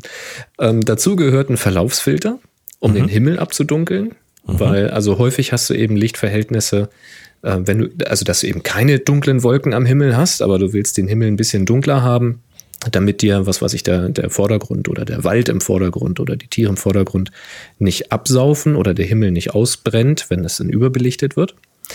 Ähm, also den Verlaufsfilter, um eben oben ein bisschen dunkler zu machen und die Belichtung auszugleichen. Ähm, das äh, ist ein absoluter Tipp. Da gibt es verschiedene äh, weiche Übergänge, harte Übergänge, sehr dunkle, sehr helle, äh, Da müsst ihr einfach mal schauen, ähm, wenn ihr eine Aufnahme seht und sagt, also hier hätte mir vielleicht jetzt ein Verlaufsfilter bei der Aufnahme schon geholfen, weil das vielleicht doch zu viel Dynamikumfang ist für die Kamera und ich das in der Nachbearbeitung nicht rauskriege. Viele Filter kann man sich tatsächlich heutzutage sparen durch eben sehr, sehr gute RAWs, die man heute hat. Ähm, aber wenn es eben nicht reicht, dann wisst ihr ja ungefähr, ja, ich mache eigentlich immer sehr wenig Boden, viel Himmel. Ich brauche irgendwie einen ganz weichen Übergang, dass das nicht so auffällt. Ähm, und dann müsst ihr halt gucken, welche Tonalitäten, also welche Abstufung ihr da haben wollt. Ja, so, so, ein, so einen mittleren finde ich immer ganz, ganz praktisch. Ja, was ist für also dich so ein zwei, mittlerer? Zwei Blenden, naja, also, vier Blenden? Also zwei bis drei Blendenstufen. Ich glaube, ja. ich habe üblicherweise so drei Blendenstufen und ähm, der Verlauf, der ist dann eben auch mittelweich. Ne? Gibt es meistens härtere und weichere und dazwischen. Und äh, mit dem dazwischen komme ich eigentlich fast immer klar. Ein Spezialfilter, den ich noch habe, ist einer, der irgendwo etwas oberhalb der Mitte anfängt, dunkel zu sein. So als dunkler Streifen auf dem Filter und der läuft nach oben und nach unten weich aus. So eine Reverse ND Grad. Ähm, der ist halt hilfreich, wenn du tatsächlich eine tiefstehende Sonne am Horizont hast, die du ein bisschen also abdunkeln Sonnen, willst. Sonnenuntergangs Sonnenuntergangsbild, genau. genau. Die Sonne soll ein bisschen dunkler sein, weil du willst eben schönes, tiefes, sattes Rot-Orange haben an der Stelle. Das ist schwer zu kriegen, weil es oft überbelichtet einfach. Ähm, du willst aber den Himmel nicht komplett dunkel haben. Ähm, da hilft dir also ein normaler Verlaufsfilter eben nicht, weil der macht dir eben oben alles viel zu dunkel. Da hilft so ein Reverse äh, ND-Grad. Ja, und ein Polfilter ist der, den du in der Bildbearbeitung nun gar nicht äh, ersetzen kannst. Das ist eben der, der ähm, ja, Lichter in bestimmten Schwingungsebenen einfach ausfiltert. Einfach gesagt, nimmt er auf den grünen Blättern zum Beispiel die blaue Reflexion des Himmels weg so dass du wirklich ein sattes Grün kriegst, satte natürliche Farben hast, ohne störende Reflexion. Wenn der Winkel stimmt, dann muss man ein bisschen experimentieren, in welchem Winkel man fotografiert und in welche Richtung man ihn dreht. Der ist nämlich drehbar. Damit kann man durchs Wasser fotografieren, wenn man möchte, durch Wasseroberflächen, weil eben die Reflexion vom Himmel unterdrückt wird. Oder aber ganz im Gegenteil, man kann die Reflexion verstärken, wenn man so ein schönes Glitzerglimmer äh, auf der Wasseroberfläche haben will und gar nicht durchgucken will. Das gleiche beim Blick durch Glasscheiben von drin nach draußen, von draußen nach drin. Möchte man die Reflexion in einer Einkaufspassage verstärken oder möchte man sie unterdrücken? Solche Geschichten. Und gerade in der Natur, wie gesagt, ein Polfilter gehört eigentlich immer mit auf den Ausflug mit. Kann man auch mal bei kurzen Belichtungen einfach so von Hand davor halten, muss man nicht immer drauf schrauben. Ja, dann, ähm, was haben wir denn noch? Zum Thema Technik. Ach ja, das, Thema Drohnenfliegen ist ja heute auch so ein Thema. Was hattest also, du denn dabei in, äh, bei den Die Mavic Air hatte ich dabei. Die Air. Das mhm. ist die so eine kleine Klappdrohne, die ist nicht besonders schwer, die nimmt nicht besonders viel Platz weg. Und das war die, die ich eigentlich im, im Herbst mitnehmen wollte nach mhm. Norwegen äh, und auch in Irland dabei hatte, aber die kaputt war. Du musste in Reparatur und dann konnte ich da eben dummerweise nicht einsetzen, aber jetzt hatte ich sie dabei und das äh, hat sich auch gelohnt. Also so eine kleine Drohne, wie gesagt, nicht jetzt um irgendwie ein abendfüllendes Drohnenvideo zu machen. Das wird, glaube ich, relativ schnell langweilig. Aber äh, um einfach auch ein bisschen anderes Bildmaterial zu bekommen. Also diese, diese neu erfundene, äh, diese neu hinzugekommene Z-Achse, die du eigentlich nicht hast als Fotograf oder nur sehr, sehr beschränkt, die ändert halt eine Menge. Ne? Du hast plötzlich Perspektiven, die du sonst nicht hast. Und ähm, sei das jetzt mal so ein Schiff von oben, zu, Foto, äh, zu filmen, wobei das mit dem Schiff, kommen wir gleich nochmal drauf, das ist gar nicht so ohne.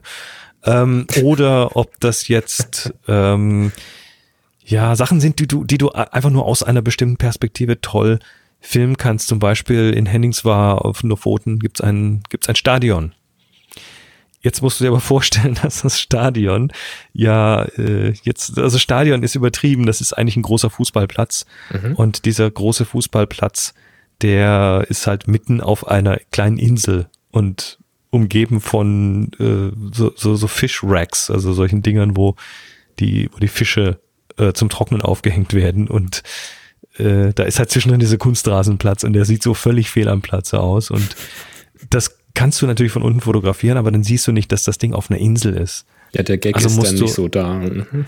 Äh, genau, der Gag ist dann nicht so da und vor allem ist natürlich schwer beeindruckend, wenn du das aus einer Perspektive äh, bekommst, die dann auch im Hintergrund noch diese, diese Lofotenberge noch zeigt. Das sind einfach Dinge, die hast du so erstmal nicht und kriegst du eigentlich nur, indem du eben deine, deine Z-Achse ausreizt und das geht mit so einer Drohne ganz gut. Mhm. Und äh, die schießt, was schießt denn die? Ich glaube 12 Megapixel RAW. Ach, völlig. Ähm, Video, 4K Video, also das ist äh, relativ, äh, relativ einfach und ist auch nicht so schwer zu bedienen.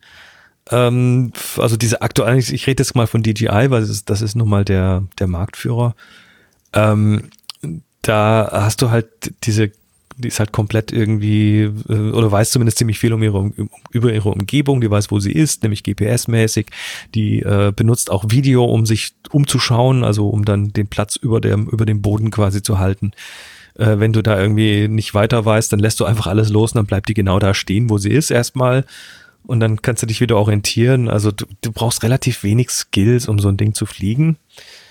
Äh, allerdings kann es natürlich auch total einfach passieren, dass man sich so ein Ding holt und dann nach zwei Wochen einfach keinen Bock mehr hat, weil, weil man irgendwie, ja, den gleichen Wald das fünfte Mal von oben gefilmt hat und das dann auch keinen Spaß mehr macht. Also es kann so beides passieren. Ne? Also mhm. für mich ist es aktuell noch irgendwie toll. Und ich mag das und benutze es eben auch, um irgendwie noch zu helfen, Geschichten besser zu erzählen.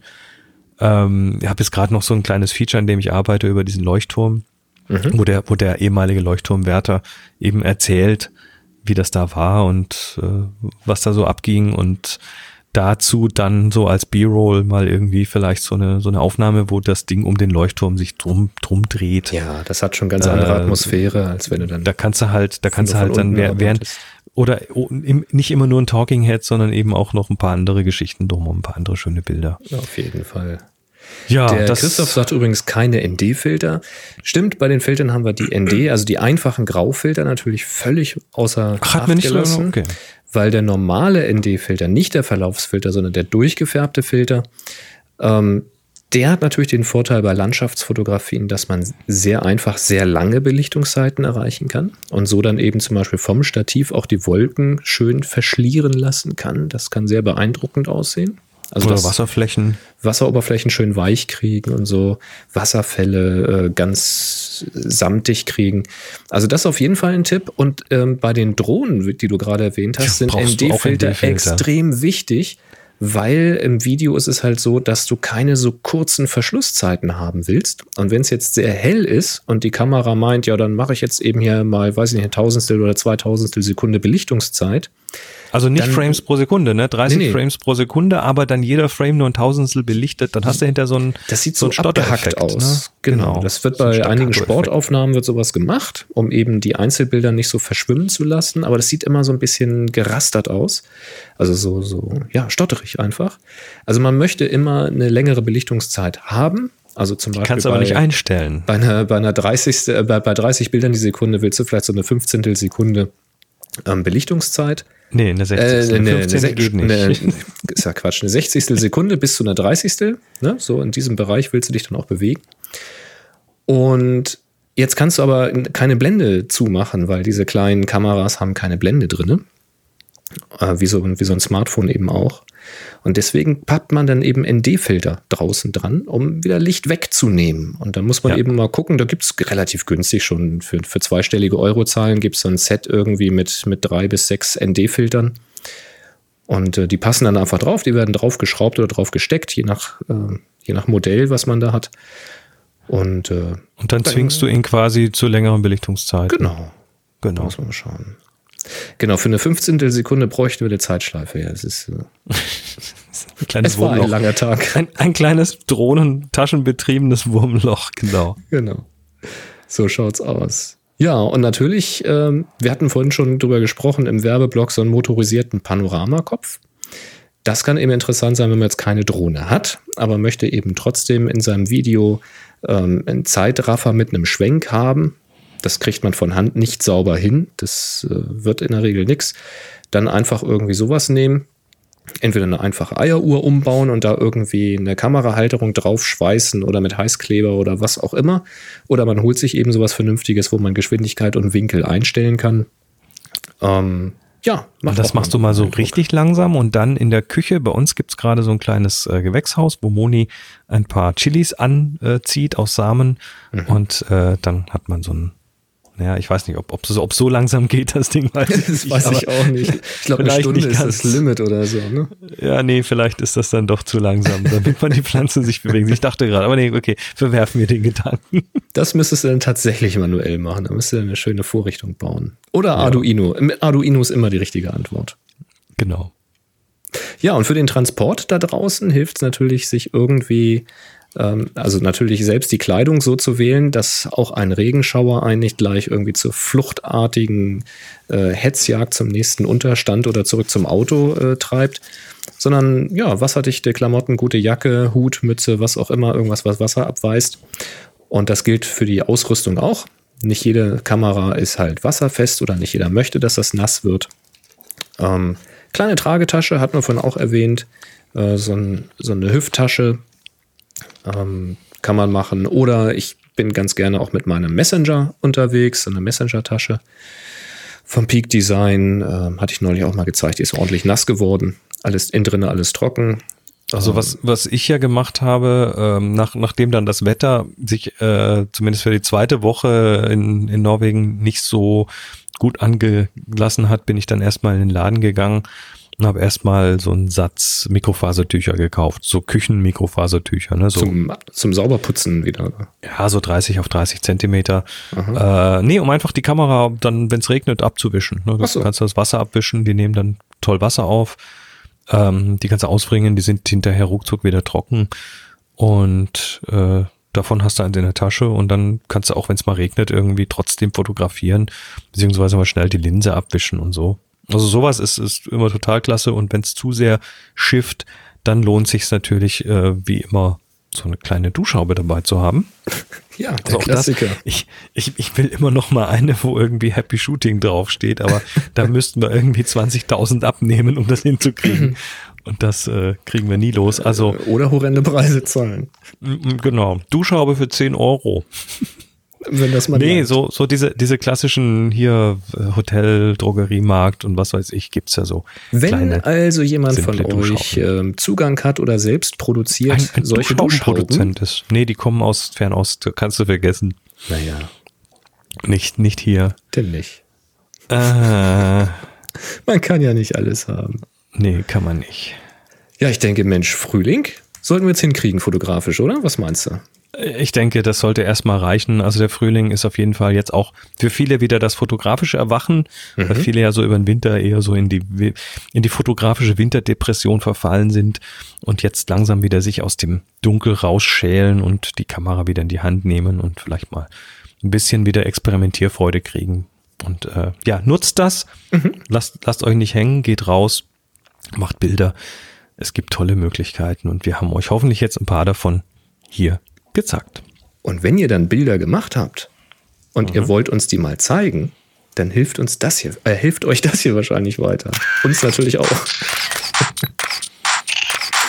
Happy Shooting, der Fotopodcast. Werbung. Das hilft uns nämlich weiter, weil Jimdo nämlich wieder uns hier fleißig unterstützt mit dieser Sendung. Und euch hilft das weiter, weil ihr könnt da einfach mal ganz kostenlos eine Webseite basteln. Zum Beispiel mit dem Dolphin. Ne, einfach mal starten, klicken, eure Daten eingeben. Wenn ihr eure Fotos sowieso bei Instagram hochgeladen habt, dann einfach könnt ihr schon direkt in dem Wizard da euren Instagram-Account rein posten und schwubbeldiwupp, schon ist eure Webseite mit euren Bildern gefüllt. Ziemlich praktisch. Geht natürlich auch alles manuell und ziemlich einfach. Probiert das einfach mal aus. Bleibt auch kostenlos. Und wenn ihr dann mehr haben wollt, inzwischen sogar mit kleinem Shop-System, werft ihr ein bisschen Geld rein und spart eben ähm, mit unserem Code Belichtigung 15 Euro auf jede Bestellung.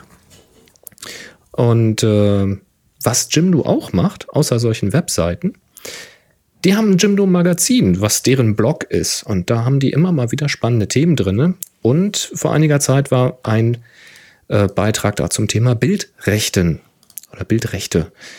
Und da schreiben sie eben, wie das so zusammenhängt mit dem Urheberrecht hier bei uns in Deutschland und dem Copyright in den USA. Und wie das eigentlich ist mit den Rechten und dass man eben nicht in der Google-Suche einfach irgendeinen beliebigen Fund nehmen kann und auf seiner Webseite benutzen kann, warum das so ist und was man dagegen tun kann, wo man eben Bilder herbekommt und so weiter und so fort. Das schreiben die da mal und das fand ich einfach mal einen sehr schönen Beitrag von so einem Webseitenanbieter, da ein bisschen Aufklärung in der eigenen Klientel zu betreiben weil immer noch sehr, sehr viele Leute glauben, auch Firmen, große Unternehmen glauben, sie könnten einfach irgendwie im Internet mal nach einem Begriff suchen, gehen dann auf die Bilderanzeige und dann klicken sich einfach zusammen, was sie brauchen und benutzen das kommerziell. Und das geht so eben nicht. Das ist jetzt für euch relativ easy, weil wenn ihr hier zuhört, sind die Chancen sehr groß, dass ihr die Fotos sowieso selber macht. Aber vielleicht ist das auch mal ähm, in eurem bekannten Umkreis für euer Unternehmen in dem Umfeld oder eben auch im familiären Umfeld mal ein Link wert, wo ihr sagen könnt, Mensch, hier zum Thema Bildrechte, lies das mal. Weil das ist jetzt gar nicht so mit einem wahnsinnig drohenden Zeigefinger geschrieben, sondern es ist einfach mal sehr schön äh, aufbereitet und erklärt, warum das so ist, wie das so funktioniert und wo man denn Bilder herbekommen kann. Fand ich mal ganz nett. So. Das ist einem, hilfreich. Von einem Webseitenanbieter. Finde ich eine tolle Sache. Wie gesagt, probiert das mal aus, wenn ihr da eine Seite gebaut habt äh, mit euren Bildern drauf. Vielleicht von euren Frühlingsbildern da drauf. Schickt uns das ganz gerne ähm, zum Beispiel als Kommentar happyshooting.de hier zu der Folge 598 ist das. Könnt ihr das einfach verlinken. Oder wenn wir, ähm, wenn ihr wollt, dass wir eure Seite mal hier ansprechen im Rahmen dieses Jimdo Werbeblogs, können wir die Seite mal kurz besprechen, was uns gefällt, was, was ihr vielleicht besser machen könnt aus unserer Sicht. Dann schickt uns den Link an info at happyshooting.de, Stichwort meine Jimdo-Webseite oder so etwas, paar Worte von euch dazu. Und dann schickt uns den Link und dann kommt er hier irgendwann mal dran. Finde ich toll. Und so lange sagen wir Danke Jimdo für den tollen Support und das tolle Angebot da mit den Webseiten. Finde ich schön. Ja. Ähm, weißt du, was ich auch schön finde? Na? Es gibt ein paar Neuigkeiten zu den Büchern. Zu welchen Büchern? Na, die Bücher, die hier aus der Villa kommen. Ach, eure Bücher. Ja, Ja. das, ähm, das, ähm, das äh, ja, das, ganz interessant. Und zwar äh, aktuell das absolut Analogbuch, die zweite Auflage, ähm, ist gerade in der Fotoklassik. Fotoklassik ist eine Fotozeitschrift, äh, die sich eben mit, mit hauptsächlich analoger Fotografie beschäftigen und die haben jetzt einen Auszug aus dem Buch gebracht. Das fand ich ganz schön. Okay. Ähm, dann gibt es News äh, nochmal zur zweiten Auflage, die haben wir ja auf Deutsch gemacht, mit, mit abgedateten Informationen und so weiter. Ähm, es gibt jetzt News vom amerikanischen Verlag, das Ding soll äh, übersetzt werden, also sprich die zweite Auflage soll jetzt auch in, in, im Englischen rauskommen. Das fand ich ganz hübsch.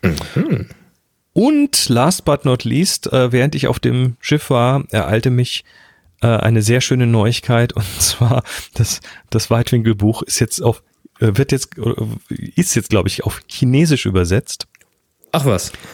und soll jetzt aber erstmal in Taiwan rauskommen. Also nicht Okay. jetzt ganz China, aber zumindest mal Taiwan. Das hat mich etwas ist umgehauen. Ja, vor hast vor hast du allem ein Rezensionsexemplar gekriegt? Nee, noch nicht, aber ich habe äh, das das Cover äh, habe ich jetzt zumindest gesehen. Ich kann ja mal hier einen Link posten. Ist ja witzig. Ähm, das ist äh, sehr interessant. Ich habe dann auch natürlich gleich mal das Cover in Google Translate geschubst, um zu, um zu gucken, ob sie das auch richtig gemacht haben, weil da habe ich natürlich jetzt überhaupt keine Möglichkeit bei der englischen Übersetzung. Äh, da war ich quasi mitberatend dabei und habe das Korrektur gelesen. Aber hier keine Chance. Also musst, musst du dich 100% verlassen, dass die das richtig machen. Aber ich, zumindest der Klappentext, das sieht gut aus. Oder was vorne und hinten auf dem Buch steht, äh, ist, ist das, was es auch sein soll. Ja, hm, Sehr schön. fand ich, fand ich spannend. Also, äh, Ding. China, China, ich komme. Apropos, ich komme, sollen wir mal ganz kurz darauf hinweisen, dass wir 2019 auch wieder Workshops haben? hm, haben wir, genau. Haben wir jetzt gar Ähm, nicht aufgeschrieben, hier es fällt mir nur gerade ein. Ähm, Genau, auf happyshooting.de slash Workshop findet man die auch. Villa-Workshops nämlich. Wir haben nämlich auch einen neuen dabei zum Thema Produktfotografie. Genau, es wird Ende April einen geben zum Thema Produktfotografie. Ähm, eigentlich zwei, weil wir haben das jetzt aufgeteilt in zwei eintägige Workshops, die zusammengehören, aber die man auch einzeln buchen kann. Für alle, die da äh, sagen, na ja, ich kann die Grundlagen schon, ich will aber irgendwie weiterführendes haben. Die brauchen nur den zweiten Tag. Wer den Einstieg haben kann äh, ohne Vorkenntnisse, der kann einfach am ersten Tag kommen. Der zweite Tag baut dann quasi äh, kräftig auf dem ersten Tag auf. Und der Preis äh, ist äh, für einen Einzeltag ab 149 Euro. Also wir haben da, äh, sind da ganz, ganz zahm, glaube ich, geblieben. Und äh, ja, das ist wie gesagt Ende April äh, einer zum Thema Produktfotografie. Da sind auch noch ein paar Plätze frei. Und dann Ende Juni ein, äh, unseren Klassiker Villa Workshop zum Thema Mensch. Da auch da wieder zwei Tage. Erster Tag ist äh, der Einstieg, das Thema Kameraeinstellungen, Basics zum Thema Lichtsetzung, gute Farben und Belichtung, äh, ein paar Grundlagen zum, zum Thema Posen. Ähm, Übungen für, für Weißabgleich und Hintergründe und äh, verschiedene Belichtungszeiten und so weiter. Also einfach, dass man die Basics drauf hat. Und am Tag zwei dann richtig vertiefen. Äh, Umgang mit dem Mensch vor der Kamera, fortgeschrittene Posen, Mehrpunkt-Licht-Setups, äh, also Licht Lichtführung in fortgeschrittener Form, äh, mehr Kontrolle über Farben und Belichtung, Thema Nachbearbeitung natürlich und so weiter. Das wäre dann der Mensch-Workshop Ende Juni und äh, Anfang September haben wir einen Lichtworkshop. Also auch den ist, auch der ist ein Klassiker. Und auch den haben wir wieder in zwei Einzeltage aufgeteilt, die aufeinander aufbauen. Der erste Teil am Samstag. Äh, da geht's dann um das Thema ja, Licht, Practical Lighting, Available Light, Farbenbelichtung, äh, Kunstlicht mit einem Einlicht-Setup. Ähm, und man übt dann entsprechend das Thema Belichtungsmessen mit verschiedenen Lichten über eine Graukarte, Histogramm. Also das ist wirklich so äh, Bootcamp, die, was, was, was die Basics angeht und dann am Sonntag wieder eine Vertiefung mit unterschiedlichen Lichtsettings, also Broadlighting, Shortlighting, was man so im Studio braucht, Lichter mit zwei, äh, Setups mit zwei bis drei Lichtern, Umgang mit Studiolicht, äh, äh, Vorder-, Hintergrund ausleuchten, Setbuilding und so weiter. Also das wären die drei Villa-Workshops Ende April, Ende Juni und Anfang September. Jawohl. In Slack habe ich mal meine, meine Sneakers, ein Beispiel, meine ah. Sneakers mal fotografiert. Ja, ansonsten haben wir noch Ende Mai den Klostergeister-Workshop. Ähm, fünf Tage im Kloster in, an der Donau, in der Nähe von Sigmaringen, in Zickhofen. Aber der ist nach wie vor voll. Aber die haben eine Warteliste. Und ähm, wir haben es immer wieder, dass kurzfristig nochmal jemand abspringen muss, leider. Und äh, wenn ihr auf der Warteliste seid, dann habt ihr durchaus äh, eine Chance, da auch noch reinzukommen. Also lasst euch da gerne auf die Warteliste setzen und die ganzen Links zu den Workshops, die findet ihr auf happyshooting.de slash Workshop. Wunderbar. Tja. Tja, dann was hat das hier mit den Elfen auf sich? Achso, das war noch so ein Ding, was mir kürzlich irgendwie untergekommen ist. Ähm, dachte, das wäre ganz lustig. Das Thema Force Perspective haben wir ja auch immer wieder mal. Also dieses, äh, wie kriege ich eine Perspektive hin oder wie kann ich Größenverhältnisse von verschiedenen Dingen äh, ja zusammenbringen, die eigentlich nicht zusammengehören.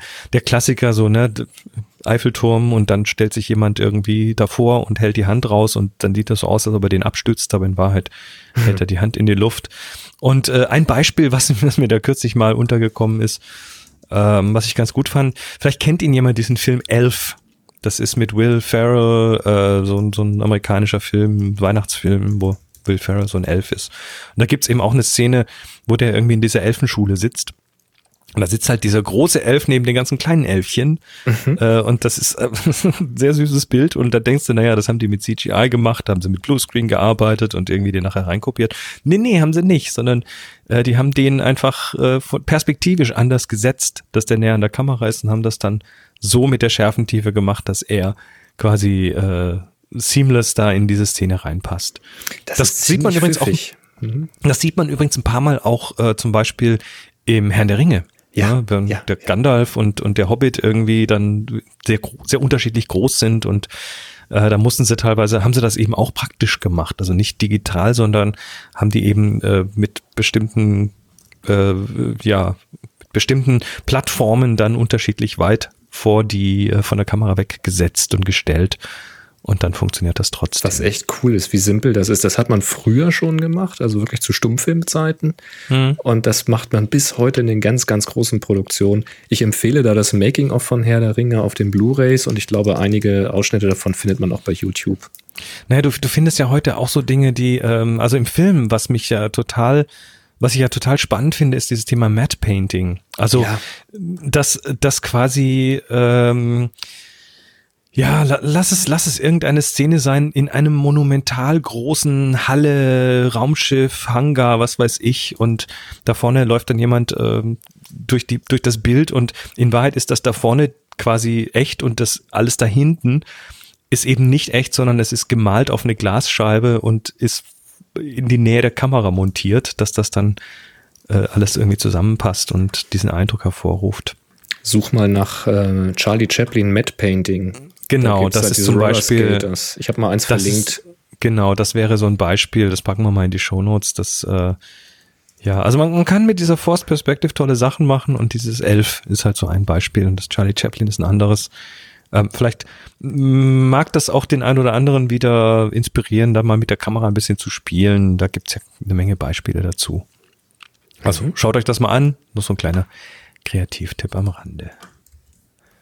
Ja, so, wir haben, wir sind fast durch. Wir haben noch äh, ein eine paar Frage. Fragen. Ne? Eine Frage habe ich mal rausgesucht, weil die so ein bisschen zum Thema passt. Von Stefan: Gibt es eine gute Lösung, um Micro Four, Micro Four Thirds Format mit Tilt und Shift zu starten?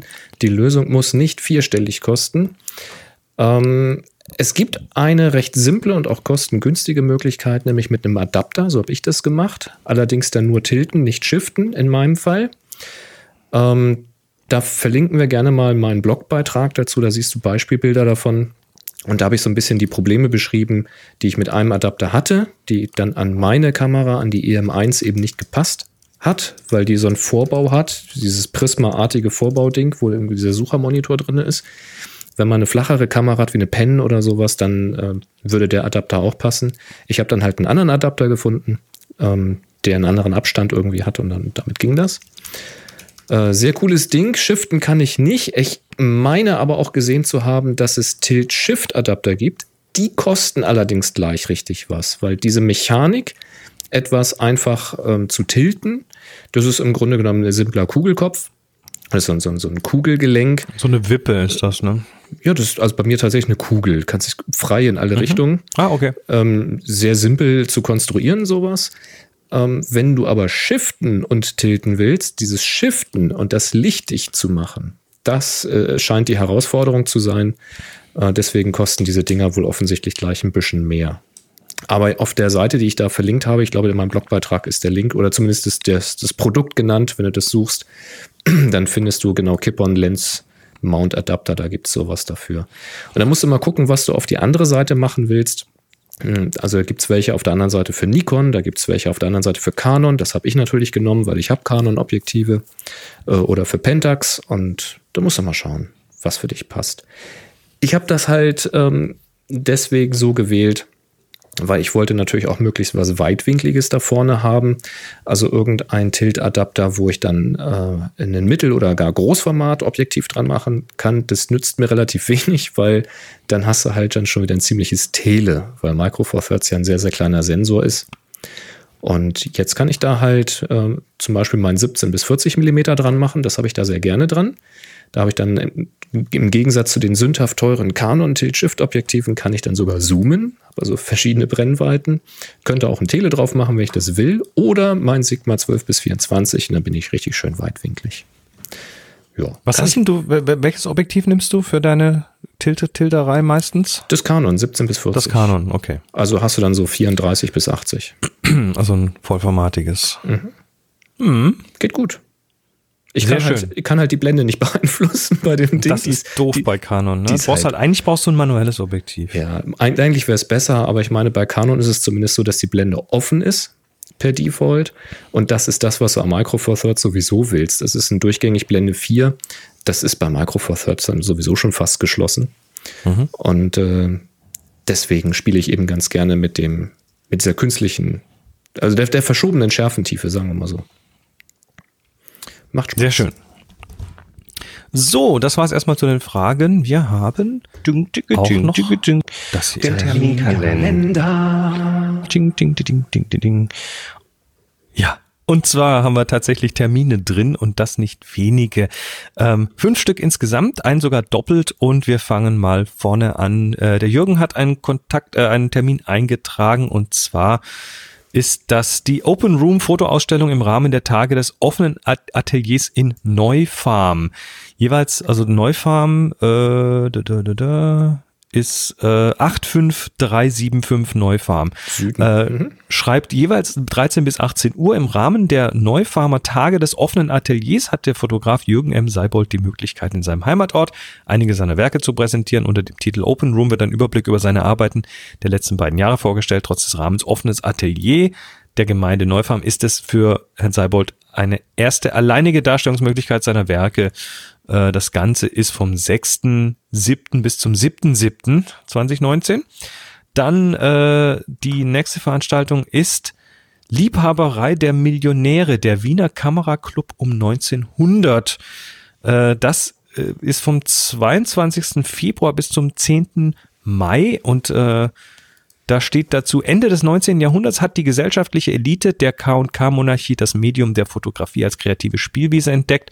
Fotografiert wurde mit modernster Technik und mit dem Anspruch, Kunst zu produzieren. Es gibt Bilder, die vom Stil her an heutige Social-Media-Fotos erinnern, ebenso wie Mikroaufnahmen oder gemäldeartige Fotos mit Weichzeichner-Ästhetik. Beispiele äh, gibt es beim ORF, da haben wir einen Link sogar noch, den tun wir auch noch in die Shownotes. Und das Ganze ist in Wien. Äh, dann zweimal der Eintrag, einmal von Arne und einmal von Lutz, ist die Steel Wool und Light Painting äh, Geschichte und zwar im Hamburger Stadtpark am 14. April 2019. Ähm, Arne schreibt, ist nicht meine Veranstaltung, war letztes Jahr Teilnehmer und fand es toll. Lightpainting mit Stahlwolle, ideal zum Reinschnuppern in das Thema. Kostenlos. Und der Lutz schreibt dazu, das Lightpainting-Treffen im Hamburger Stadtpark von 20.15 Uhr bis 22.15 Uhr. Treffpunkt ist wie bei den letzten Malen der Modellboot-Teich im Hamburger Stadtpark. Das Ganze ist kostenlos, also am 14.04. Dann die Fotophonie After Work Club Geschichte am 5. April und äh, Frank und Dieter laden zum After Work Club in das FF Fotoschule Schulungszentrum in Hamburg ein. Für alle, Schöne die Grüße Frank und von Dieter mal, aus. genau, Grüße von hier. Für alle, die Frank und Dieter mal persönlich kennenlernen wollen, Hust, Hust, Boris und Chris in Klammer. Genau. Und oder Fragen zum Podcast, Fotoreisen oder Fotografie haben, können sich auf der Website von Frank anmelden. Am 5.4. ab 18 Uhr geht's los und es kostet nix. Und das Ganze hat der Florian Brandt reingeschrieben.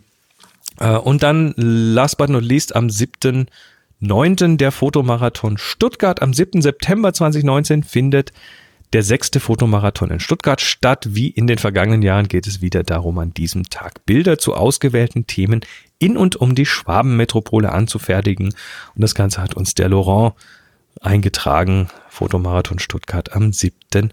September. Und das war's mit den Terminen. Und ja, und wenn ihr jetzt- Termine eintragen wollt, Ja. wer jetzt, wer jetzt äh, sagt, oh toll, da kann man Termine eintragen, ja, dann tragt sie uns ein und zwar auf happyshooting.de slash Terminkalender. Und wer jetzt trotzdem noch nicht weiß, was er heute Abend vielleicht tun soll oder vielleicht am Wochenende, vielleicht abends mal tun möchte, da hat der Guntram einen Tipp für euch. Hallo ihr beiden, vielleicht ist das eine Erwähnung in eurem Podcast wert. In der neuen dritten Staffel von The Grand Tour empfehle ich mal die Folge 2 und 3 auf Amazon Prime anzuschauen. Hier bekommen die drei Protagonisten die Aufgabe gestellt, in Kolumbien rumzureisen und bestimmte Tiere für Amazon als Screensaver abzulichten. Ausgestattet mit unterschiedlichem Equipment ziehen sie mit ihren Autos durchs Land und versuchen es den Profifotografen gleich zu tun. Das Ganze ist nicht wirklich ernst gemeint und geht eher auf die Lachmuskeln. Dennoch kommen ein paar atemberaubende Bilder von Kolumbien dabei heraus, auch wenn die eher von der Filmcrew kommen die die drei begleiten. Weitere Informationen, da dann noch ein Link dahin. Liebe Grüße, Guntram, 321 Happy Shooting. Ja, ich verfolge diese Sendung natürlich. Ähm, das sind die drei, die ihr vielleicht kennt von Top Gear früher, die britischen Autotester. Äh, Die machen jetzt halt auf Amazon Prime in der dritten Staffel The Grand Tour und in Folge 2 und 3, das ist eine Doppelfolge, da sind sie eben in Kolumbien unterwegs. Und das ist ziemlich abenteuerlich, was sie da verzapfen.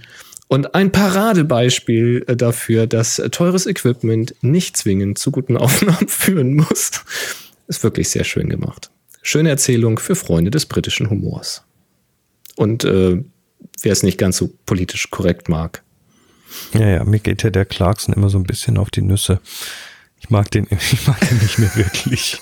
Aber okay, schaut es euch ruhig trotzdem an. Es geht hier um die Fotografie. Ganz genau. Wir haben eine neue Aufgabe. So schaut's aus. Die haben wir in der Pre-Show ermittelt im Slack und heißt Insel. Insel heißt die Aufgabe.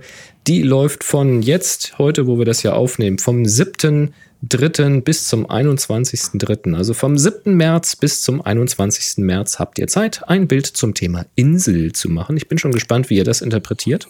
Das dürft ihr auch gerne sehr frei interpretieren, weil es ist jetzt mal nicht jeder irgendwo gerade auf einer Insel, oder?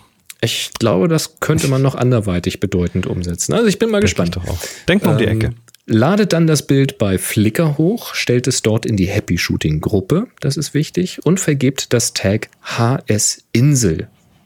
Nur dann taucht es bei uns in der Suche auf und äh, ihr nehmt dann automatisch an der Verlosung teil. Also viel Spaß beim Mitmachen, ich freue mich auf eure Bilder. Tjo. Dann sind wir tatsächlich jetzt am Ende angekommen. Äh, noch ganz haben wir es nicht geglaubt, diese Woche noch eine Sendung hinzubekommen, aber es hat geklappt. Yay. Und da freuen wir uns. Natürlich hat's auch nur deshalb geklappt, weil so spontan hier einige dann doch dazugekommen sind und uns hier im Slack begleitet haben und geshownotet haben und überhaupt uns auch so ein bisschen motivieren. Ne? Das ist ja nicht nur irgendwie Input für die Sendung, sondern auch, auch Motivation, wenn dann tatsächlich jemand live zuhört und irgendwie uns von der Seite an, an anranzt, wenn wir was Falsches machen oder sonst was. Äh, wir, wir, wir, ähm, wir begrüßen das doch sehr. Also danke, dass ihr alle dabei seid. Und wir sind in der Woche wieder da. Bis dann. Macht's gut. Drei, 3, 2, 1. Happy Shooting. Sie hörten eine weitere Produktion von nsonic www.nsonic.de